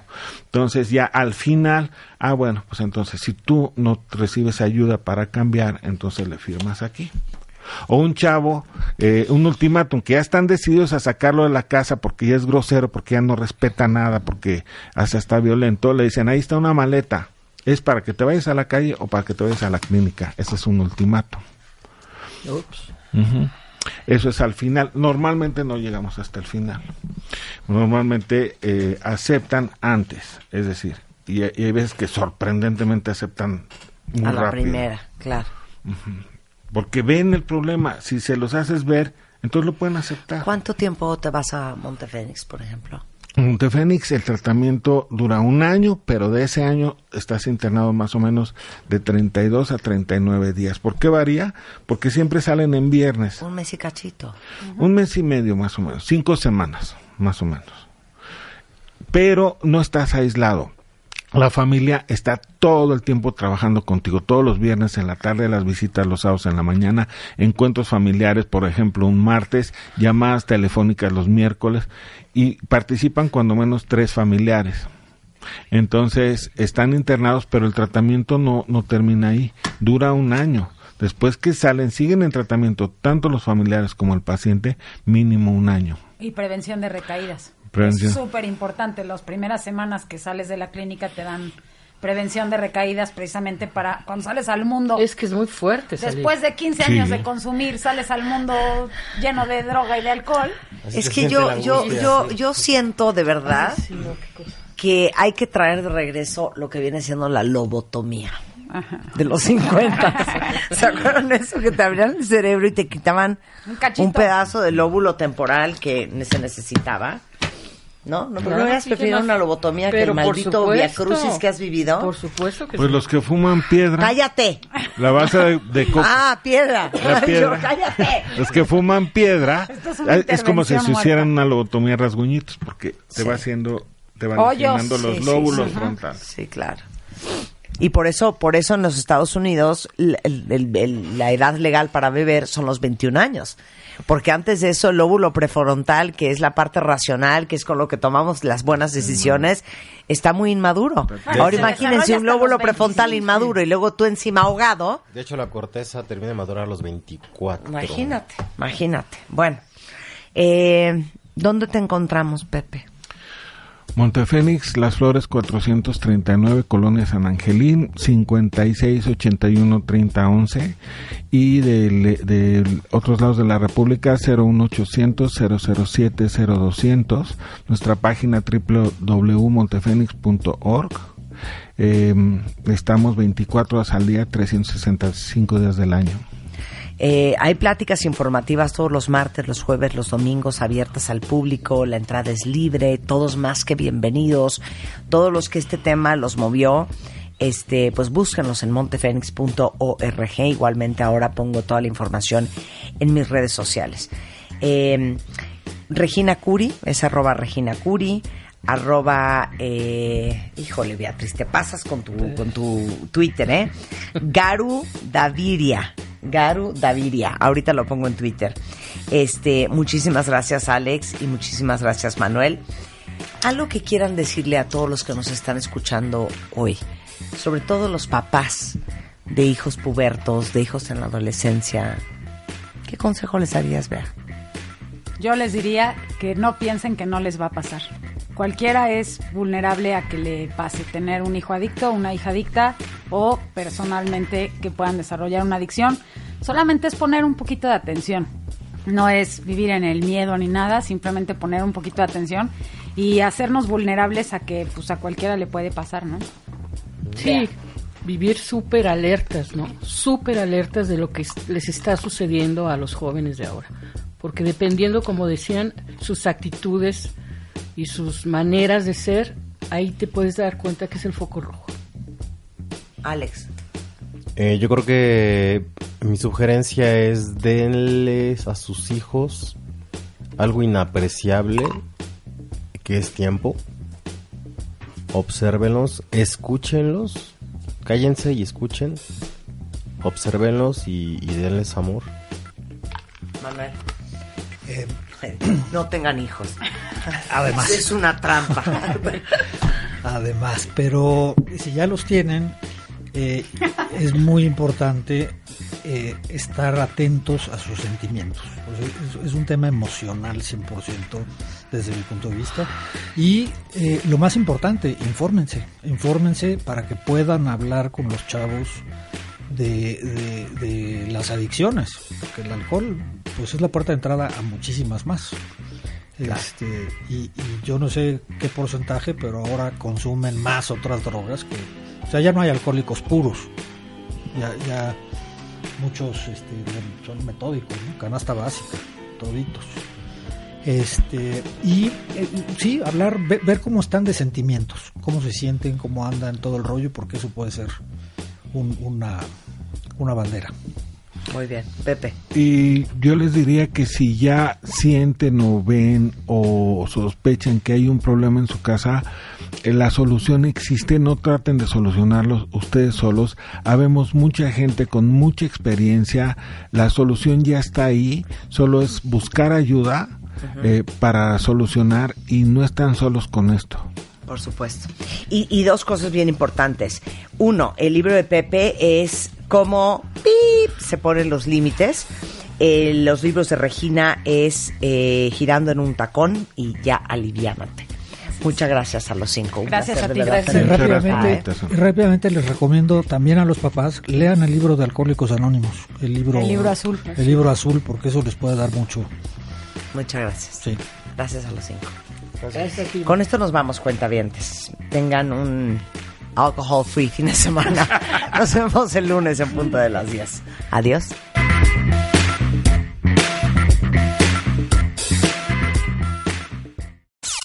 Este mes en Revista MOA, The Digital Love Issue.